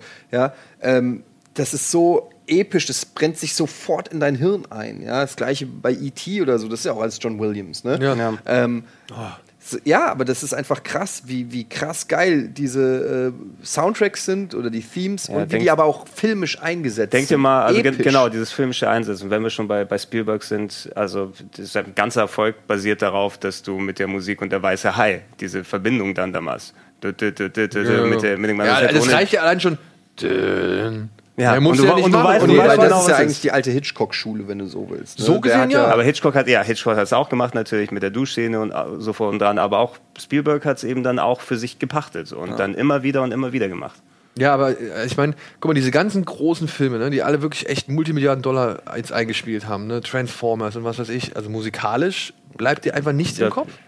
Und was ein bisschen schade ist eigentlich, weil ich finde halt musikalisch, so ein Soundtrack kann halt so einen Film nochmal richtig auf eine neue Stufe, Stufe heben und veredeln. So, und da in letzter Zeit, den Tarantino hier, den Hateful Eight Soundtrack, den fand ich noch geil. Aber da muss ich halt auch sagen, ich habe den gehört, fand's geil. Ich fand auch allein diese Kamerafahrt von dem Kreuz irgendwie, äh, die da aufgezogen wurde, das fand ich auch schon geil. Aber das erste, woran ich denken musste, war dann trotzdem wieder Untouchables. Ja, weil das klingt so ein bisschen ähnlich. Den habe ich ja doch gerade noch letztens auf Arte gesehen, dieses düdüdün, düdün, tsch, tsch, tsch, diese, diese, mit diesen ganzen geilen Percussions und so. Also, what's happening? Gut, äh, Musik Hollywood. Tarantino kann man da eh noch mal ein bisschen rausnehmen. Ich meine, nicht umsonst hören wir jetzt auch zum Anfang hier Kill Bill, was auch das mit neben Matrix meist zitierte Theme gewesen ist der Anfang 2000er. Gut, aber das war ja auch nur, eine, hat er ja auch nur übernommen. Ne? Genau, Also, na, aber es wird trotzdem dann noch mal durch ich die meine, nach vorne gebracht. Genau, es sagt ja keiner was dagegen, dass Marvel unter anderem auch irgendwie geile Songs nimmt und sie in ihre Filme einbaut. Ich meine, allein äh, hier ähm, Hooked on a Feeling Mhm. bei Guardians of the Galaxy. So. Äh, den Song, den David Hasselhoff eigentlich komplett kaputt gemacht hat, äh, hat Guardians of the Galaxy wieder cool gemacht. Oder Oder andersrum. umgekehrt. ja. Hier nochmal das Baywatch-Theme, wer weiß es. Was? I'll äh, be there. Ja, ich versuche an den Text zu denken, ja. Da kommen ja erstmal diese. Oder, oder bin ich gerade beim Thunder, beim Thunder in Paradise Team? Oh Gott. Nee, das war Baywatch. I'll be ready. Oder I'll ready. be ready. Oder Ready, genau, ja. What I want to be. Textlich kann man es, aber dann leider nicht. Aber Avengers, könnt ihr Avengers noch zusammenkriegen? Das ja, ist schwierig, ne? Ich kann nicht mal sagen, wer, die, wer bei den Avengers alles dabei ist. Samuel. Jackson. Also bei, den, bei dem Every Frame in Painting Ding haben sie nochmal das, das Captain America Theme nochmal rausgezogen und man man erkennt es ein bisschen wieder, wenn man es nochmal lokalisiert vorgespielt bekommt, aber ich könnte sie jetzt hier nicht wieder vorspielen. Es gibt diese Themes, ne? Aber sie sind irgendwie nicht im Vordergrund, nicht so memorabel. Ja, ich meine, es ist natürlich ein bisschen unfair, wenn du jetzt hingehst und sowas wie ähm, das Captain America Theme mit sowas wie Star Wars gleichsetzt. Ja, ne? ja, klar. Ich meine, das Kann- Ding hat kannst du ja 30 auch Jahre, nicht. über 30 Jahre auf dem Buckel, ja, und äh, es hat sich bei uns wohl Das Ding hat jetzt über 30 Filme auf dem Buckel ja, mittlerweile. In, in, in den Gehörgang eingebrannt. Aber trotzdem, ja, also ich finde halt in den letzten Jahren erstaunlich wenig starke Scores. So. Ich stimme dir dazu, aber meine, also ich meine, muss ich jetzt wirklich ausholen und über Blockbuster heute und das würde jetzt den Rahmen sprengen, dass die Aber Filme auch bei belangloser kleineren und Filmen. generischer sind. Aber auch bei kleineren Filmen. Ja. Ich Ich mein- meine keine kleineren Filme mehr. Ne, natürlich. Was denn? Green Room, Everybody Wants Some, Lights Out, bla bla. Ich meine, du kannst jetzt Insidious kannst du vielleicht noch sagen. Und hier, da, da schwärmt ja Colin immer so von, von diesem Streit mit diesem Pf- Pferdegewieher. Aber- Pferde gern mag. Was ist denn einer der letzten Soundtracks, der dir im Kopf hängen Ja, geblieben ich ist? überlege halt, mir fällt ja auch nichts ein die ganze Zeit. Du? Auch sehr schwierig. Also ich meine, ich versuche dran zu denken, was nach Fluch der Karibik, was bleibt einem späteren Jahren im, Gefäng äh, im Gefängnis, im Gedächtnis, weil das war so das Letzte, was sich so reingebrannt hat. Also wo ich Sachen sagen kann, sind äh, bei Serien zum Beispiel, die das sehr gut machen. Stranger Things, Mhm. da ist aber auch immer ein. Genau. Intro, ne? Da ist immer ein Intro, was davor also, kommt. Ja, aber du hast ja bei einem Film theoretisch auch eine Eröffnungsszene, wo du das spielen könntest. Oder wie auch immer. Ich will damit nur sagen, bei Serien gibt es sehr einprägsame Themes. Ja, ähm, das- das auch, auch aktuelle genau. Serien. Jetzt Game of zuletzt Thrones, The Night auch fantastisch. True Ja. Detective, fantastisch. Ja, genau. Ähm, also da gibt es äh, ganz viele äh, Themes, die, wo es funktioniert. Aber im Film tue ich mich gerade auch schwer, was zu finden. Dum, du, dum, du, du, dum. Dexter, ich muss immer an Dexter denken. Oder? Ja, gut, dann auch halt. Woke up this morning. Ja, wobei das ist ja schon wieder ein Song. Ja, das wäre der Song.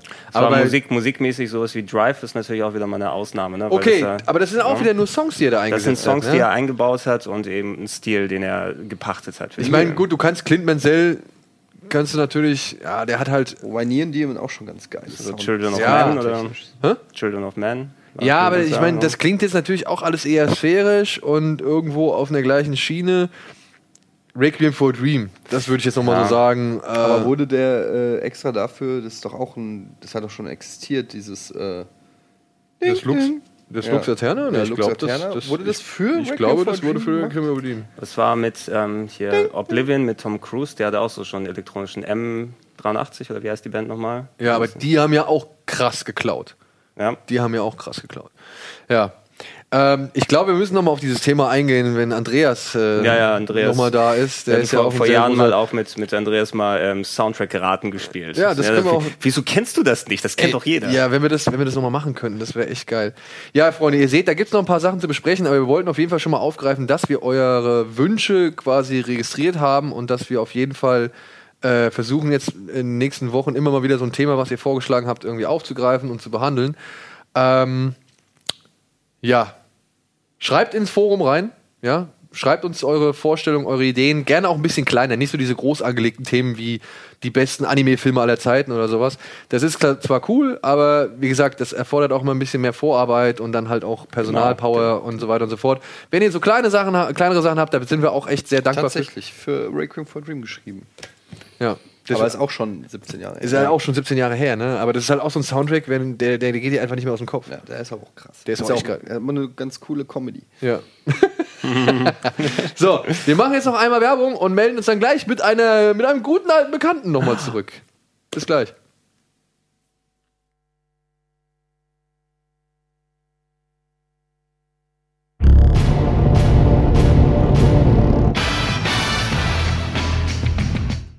So, da sind wir zurück für die letzte ja, Runde hier bei Kino Plus, Folge 126. Und ja, ich habe eben gesagt, ähm, wir ja, bringen jemanden zurück, äh, den wir schon lange nicht mehr hatten.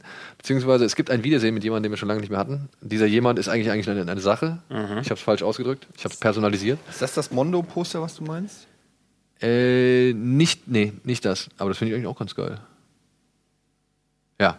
Ihr habt nämlich in diesem Forum, ähm, in dem Eintrag von mir, in dem ich euch um die, sage ich mal, eure Themenvorschläge gebeten habe, habt ihr auch gesagt oder habt gesagt oder euch gewünscht, dass die Hausaufgabe gerne wieder zurückkommen kann. Und ich denke jetzt, okay, wir sind in der zweiten Staffel, wir haben Fehler gemacht in der Vergangenheit, wir haben Sachen nicht geguckt, die wir eigentlich gucken wollten oder haben sie fallen lassen.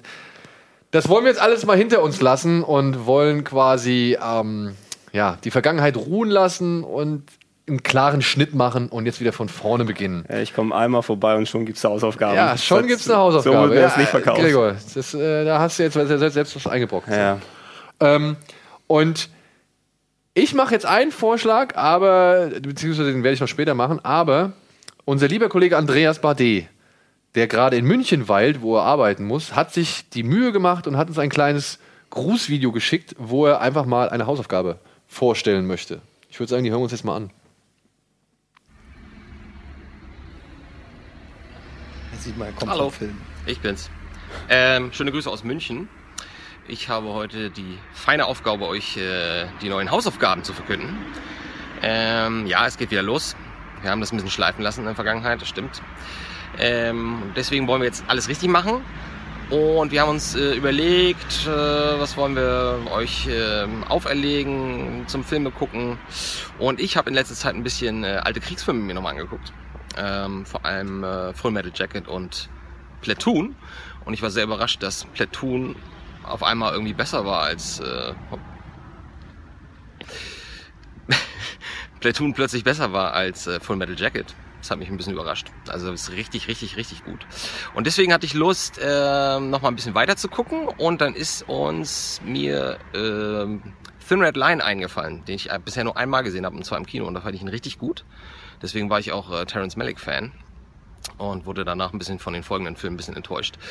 Das heißt, äh, guckt euch bitte Thin Red Line an und lasst uns darüber reden. Dann äh, bis äh, später. Tschüss. Ein Terence Malick. Veto. Veto? Ja. Ja? Von all den Kriegsfilmen oder Antikriegsfilmen, die es gibt, warum ausgerechnet Thin Red Line? Weil er halt vielleicht einer ist, den man nicht unbedingt auf der Uhr hat. Und Ja. der halt auch nicht in den. Ich finde ja, es gibt. Also die, für mich sind die, die drei großen: Apocalypse Now, Platoon und Full Metal Jacket. Das sind so für mich. Also die Hunter. Private Ryan. Ja, ne, nee, die sehe ich. Also, okay, Deer Hunter würde ich jetzt noch mit dazu zählen. Private Ryan sehe ich erst äh, Ein bisschen weiter ein hinten. bisschen weiter unten. Also sehe ich jetzt nicht in der, auf, dem, auf der gleichen Stufe. Ich sag, guckt euch lieber die durch die Hölle angehen von äh, Michael Cimino. Äh, Mi Mi Michael Cimino? Michael. Michael Cimino. Ähm, ich sage, der, guckt euch den lieber an als Thin Red Line. Aber jetzt haben wir, jetzt hat er die Hausaufgabe ausgesprochen. Ja, jetzt hat er die Hausaufgabe ausgesprochen, aber wo kommen wir denn dahin, dass einfach jeder irgendwas sagt? Ja, da müssen wir jetzt durch. Ja, aber was gucken wir denn jetzt? Du hast auch noch Filme im Angebot gehabt. Ich hätte jetzt noch vorgeschlagen, aber das kann man ja auch nächste Woche oder übernächste Woche noch vorschlagen. Ich hätte jetzt vorgeschlagen. Ja gut, ich bin im Urlaub, deshalb machen wir Thin Red Line. Okay, machen wir Thin Red Line und nächste Woche stelle ich dann meine Hausaufgabe vor. Okay, so machen wir es. Und das ist eine Hausaufgabe, die musst du wahrscheinlich gar nicht großartig sehen, da kannst du genug drüber reden. Aber stell dich schon mal drauf ein, demnächst, ich glaube irgendwann im Oktober, wird die Reise ins Labyrinth 30 Jahre alt. Da gibt es eine 30 Jahre Jubiläums-Edition, kommt raus. Und den werden wir auf jeden Fall als Hausaufgabe dann auch aufgeben. Aber jetzt, die Hausaufgabe für diese Woche ist The Thin Red Line, ein poetischer Kriegsfilm von Terence Malick. Vielleicht der letzte gute Film, den er gedreht hat. Vielleicht. Vielleicht. Vielleicht. So, und jetzt gucken wir noch ein paar Trailer, hä? Ja. Ja. Hau rein. Ja, Mal ein Trailer. liebe Regie. Oh, sehr gut. Lauter bitte. Lauter bitte. Great song. I always wondered if you hit a mime, does he make a sound?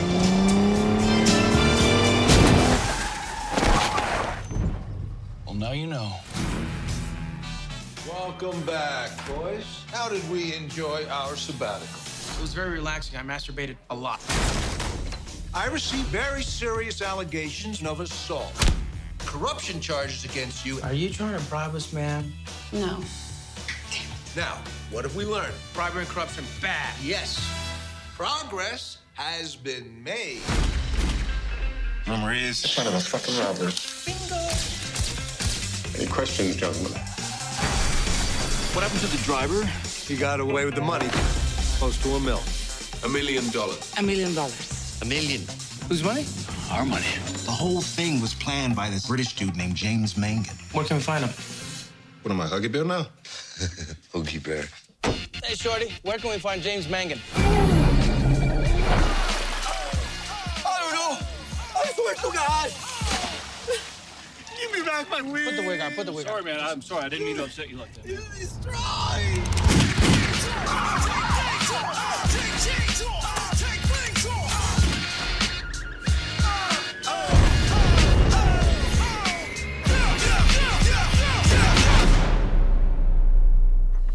No plotting these things anymore. You ain't got a good script. You ain't got shit. Läuft diese, diesen Freitag, also morgen, auf dem Fantasy Filmfest hier in Hamburg. Hab den Trailer, den, also ich habe noch einen anderen Trailer dazu gesehen, deswegen hatte ich den vorgeschlagen, weil der andere Trailer, äh, der hat mir richtig, richtig Lust gemacht. Und äh, ich freue mich sehr drauf. Hm, das ist ja, cool. Hab ich, Ich, ich freue mich sehr drauf. Ja, spaßig, äh, ja. War on Everyone, Dirty Cops heißt, glaube ich, der Untertitel. Ähm, ja, Alexander Skarsgård und wie heißt der? Michael Pena? Nee, Pena? Pena? Pena. Ja. Ähm, sieht nach einer richtig schönen, dreckigen Buddy-Cop-Komödie aus. Immer, geht immer. Geht immer. Bin ich immer am Start. War ein bisschen leise hier im Studio. Ich habe nicht alles gehört, liebe Regie. Das war ein Wink mit dem Soundfile. Ja, aber dann komm, haut den nächsten direkt raus. Zack, schnell. Dreht mal auf hier.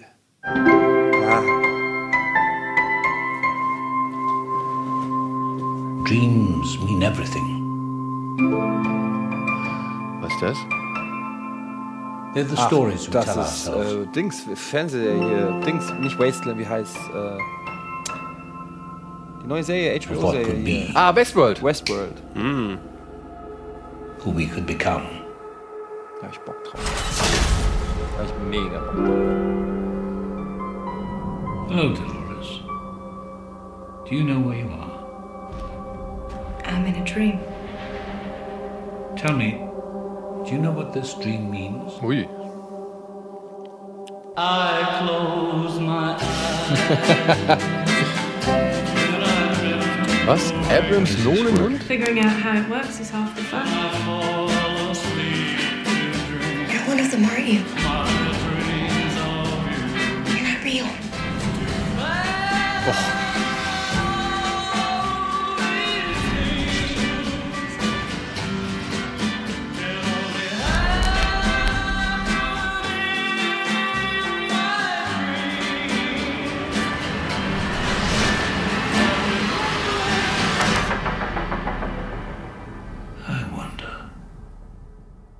Have you been dreaming again, Dolores? Go to sleep, everything is alright. Boom! Ist schon, ist schon soweit. Ich dachte, hab er ist noch ein bisschen ich, hin. Ich habe mir den Trailer immer aufgespart, weil ich gedacht habe, wir gucken den nicht mal hier in der Sendung. Mhm. Ich, wirklich, Ich kann den Trailer auch noch nicht. Ich wollte eigentlich auch gar nichts vorher sehen, weil ich habe mega Bock auf die Serie. Ja, Me- ja. Das ist eine Serie, kein Film. Ist eine Serie. Westworld. Äh, Genau. Äh, ich mochte als Kind den Originalfilm eigentlich ganz gerne. Jules Brünner. Ja, wir hatten halt, äh, Andi Sieht hat ein halt bisschen auch, aus wie du. Wir Nur hatten nicht halt, so schön wie ich. wir hatten halt vorgeschlagen, oder Andi hatte vorgeschlagen, ob man nicht Westworld und Future World als Hausaufgabe aufnehmen kann. Ja, Problem ist, Future World würde ich vielleicht darauf verzichten, Ja. aber Westworld könnte man sich nochmal Also das angucken. Problem man ist, du kriegst sie halt nirgendwo. Nicht Netflix, oder? Nein, nirgendwo. Also wer, ich habe bei, bei wer streamt ist, habe ich irgendwie nachgeschaut und es, es gibt den einfach nirgendwo.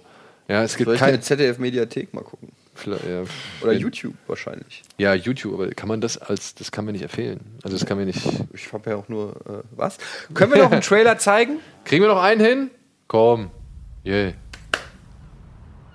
Here he is. Oh, das ist der neue mit Brie, Brie Larson. Nee, nicht Brie Larson. Ähm, doch. Hier, Under Fire oder so heißt der. Fuck the small talk.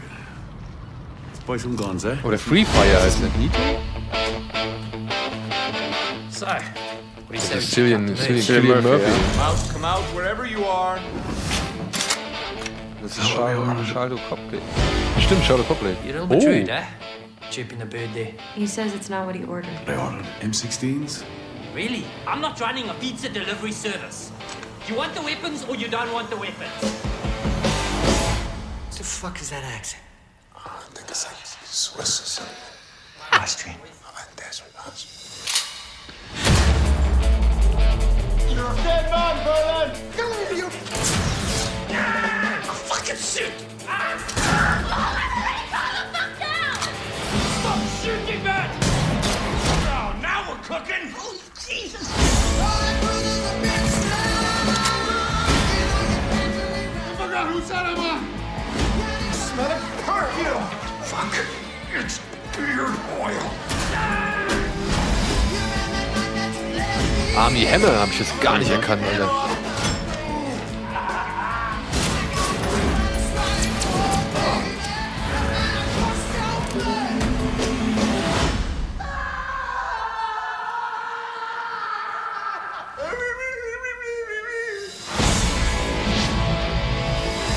You seem like a nice girl.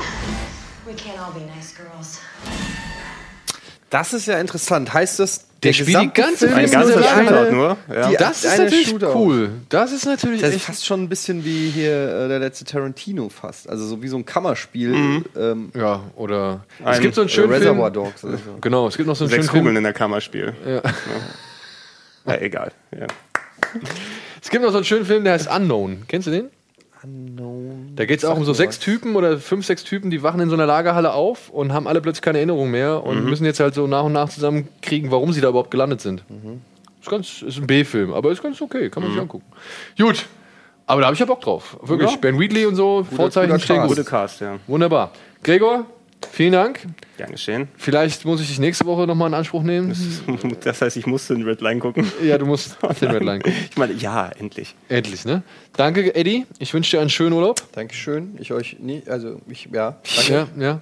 Und euch da draußen äh, viel Spaß im Kino. Ansonsten oder viel Spaß mit den vorgestellten Filmen. Macht die Hausaufgabe. Wir werden wie immer, nee, ich denke mal, Robo-Jack wird auf jeden Fall ein Thread bei uns im Forum eröffnen, den wir dann vorlesen können. Und ansonsten, ja, danke fürs Zuschauen. Habt einen schönen Abend und bis hoffentlich nächste Woche. Nano, nano.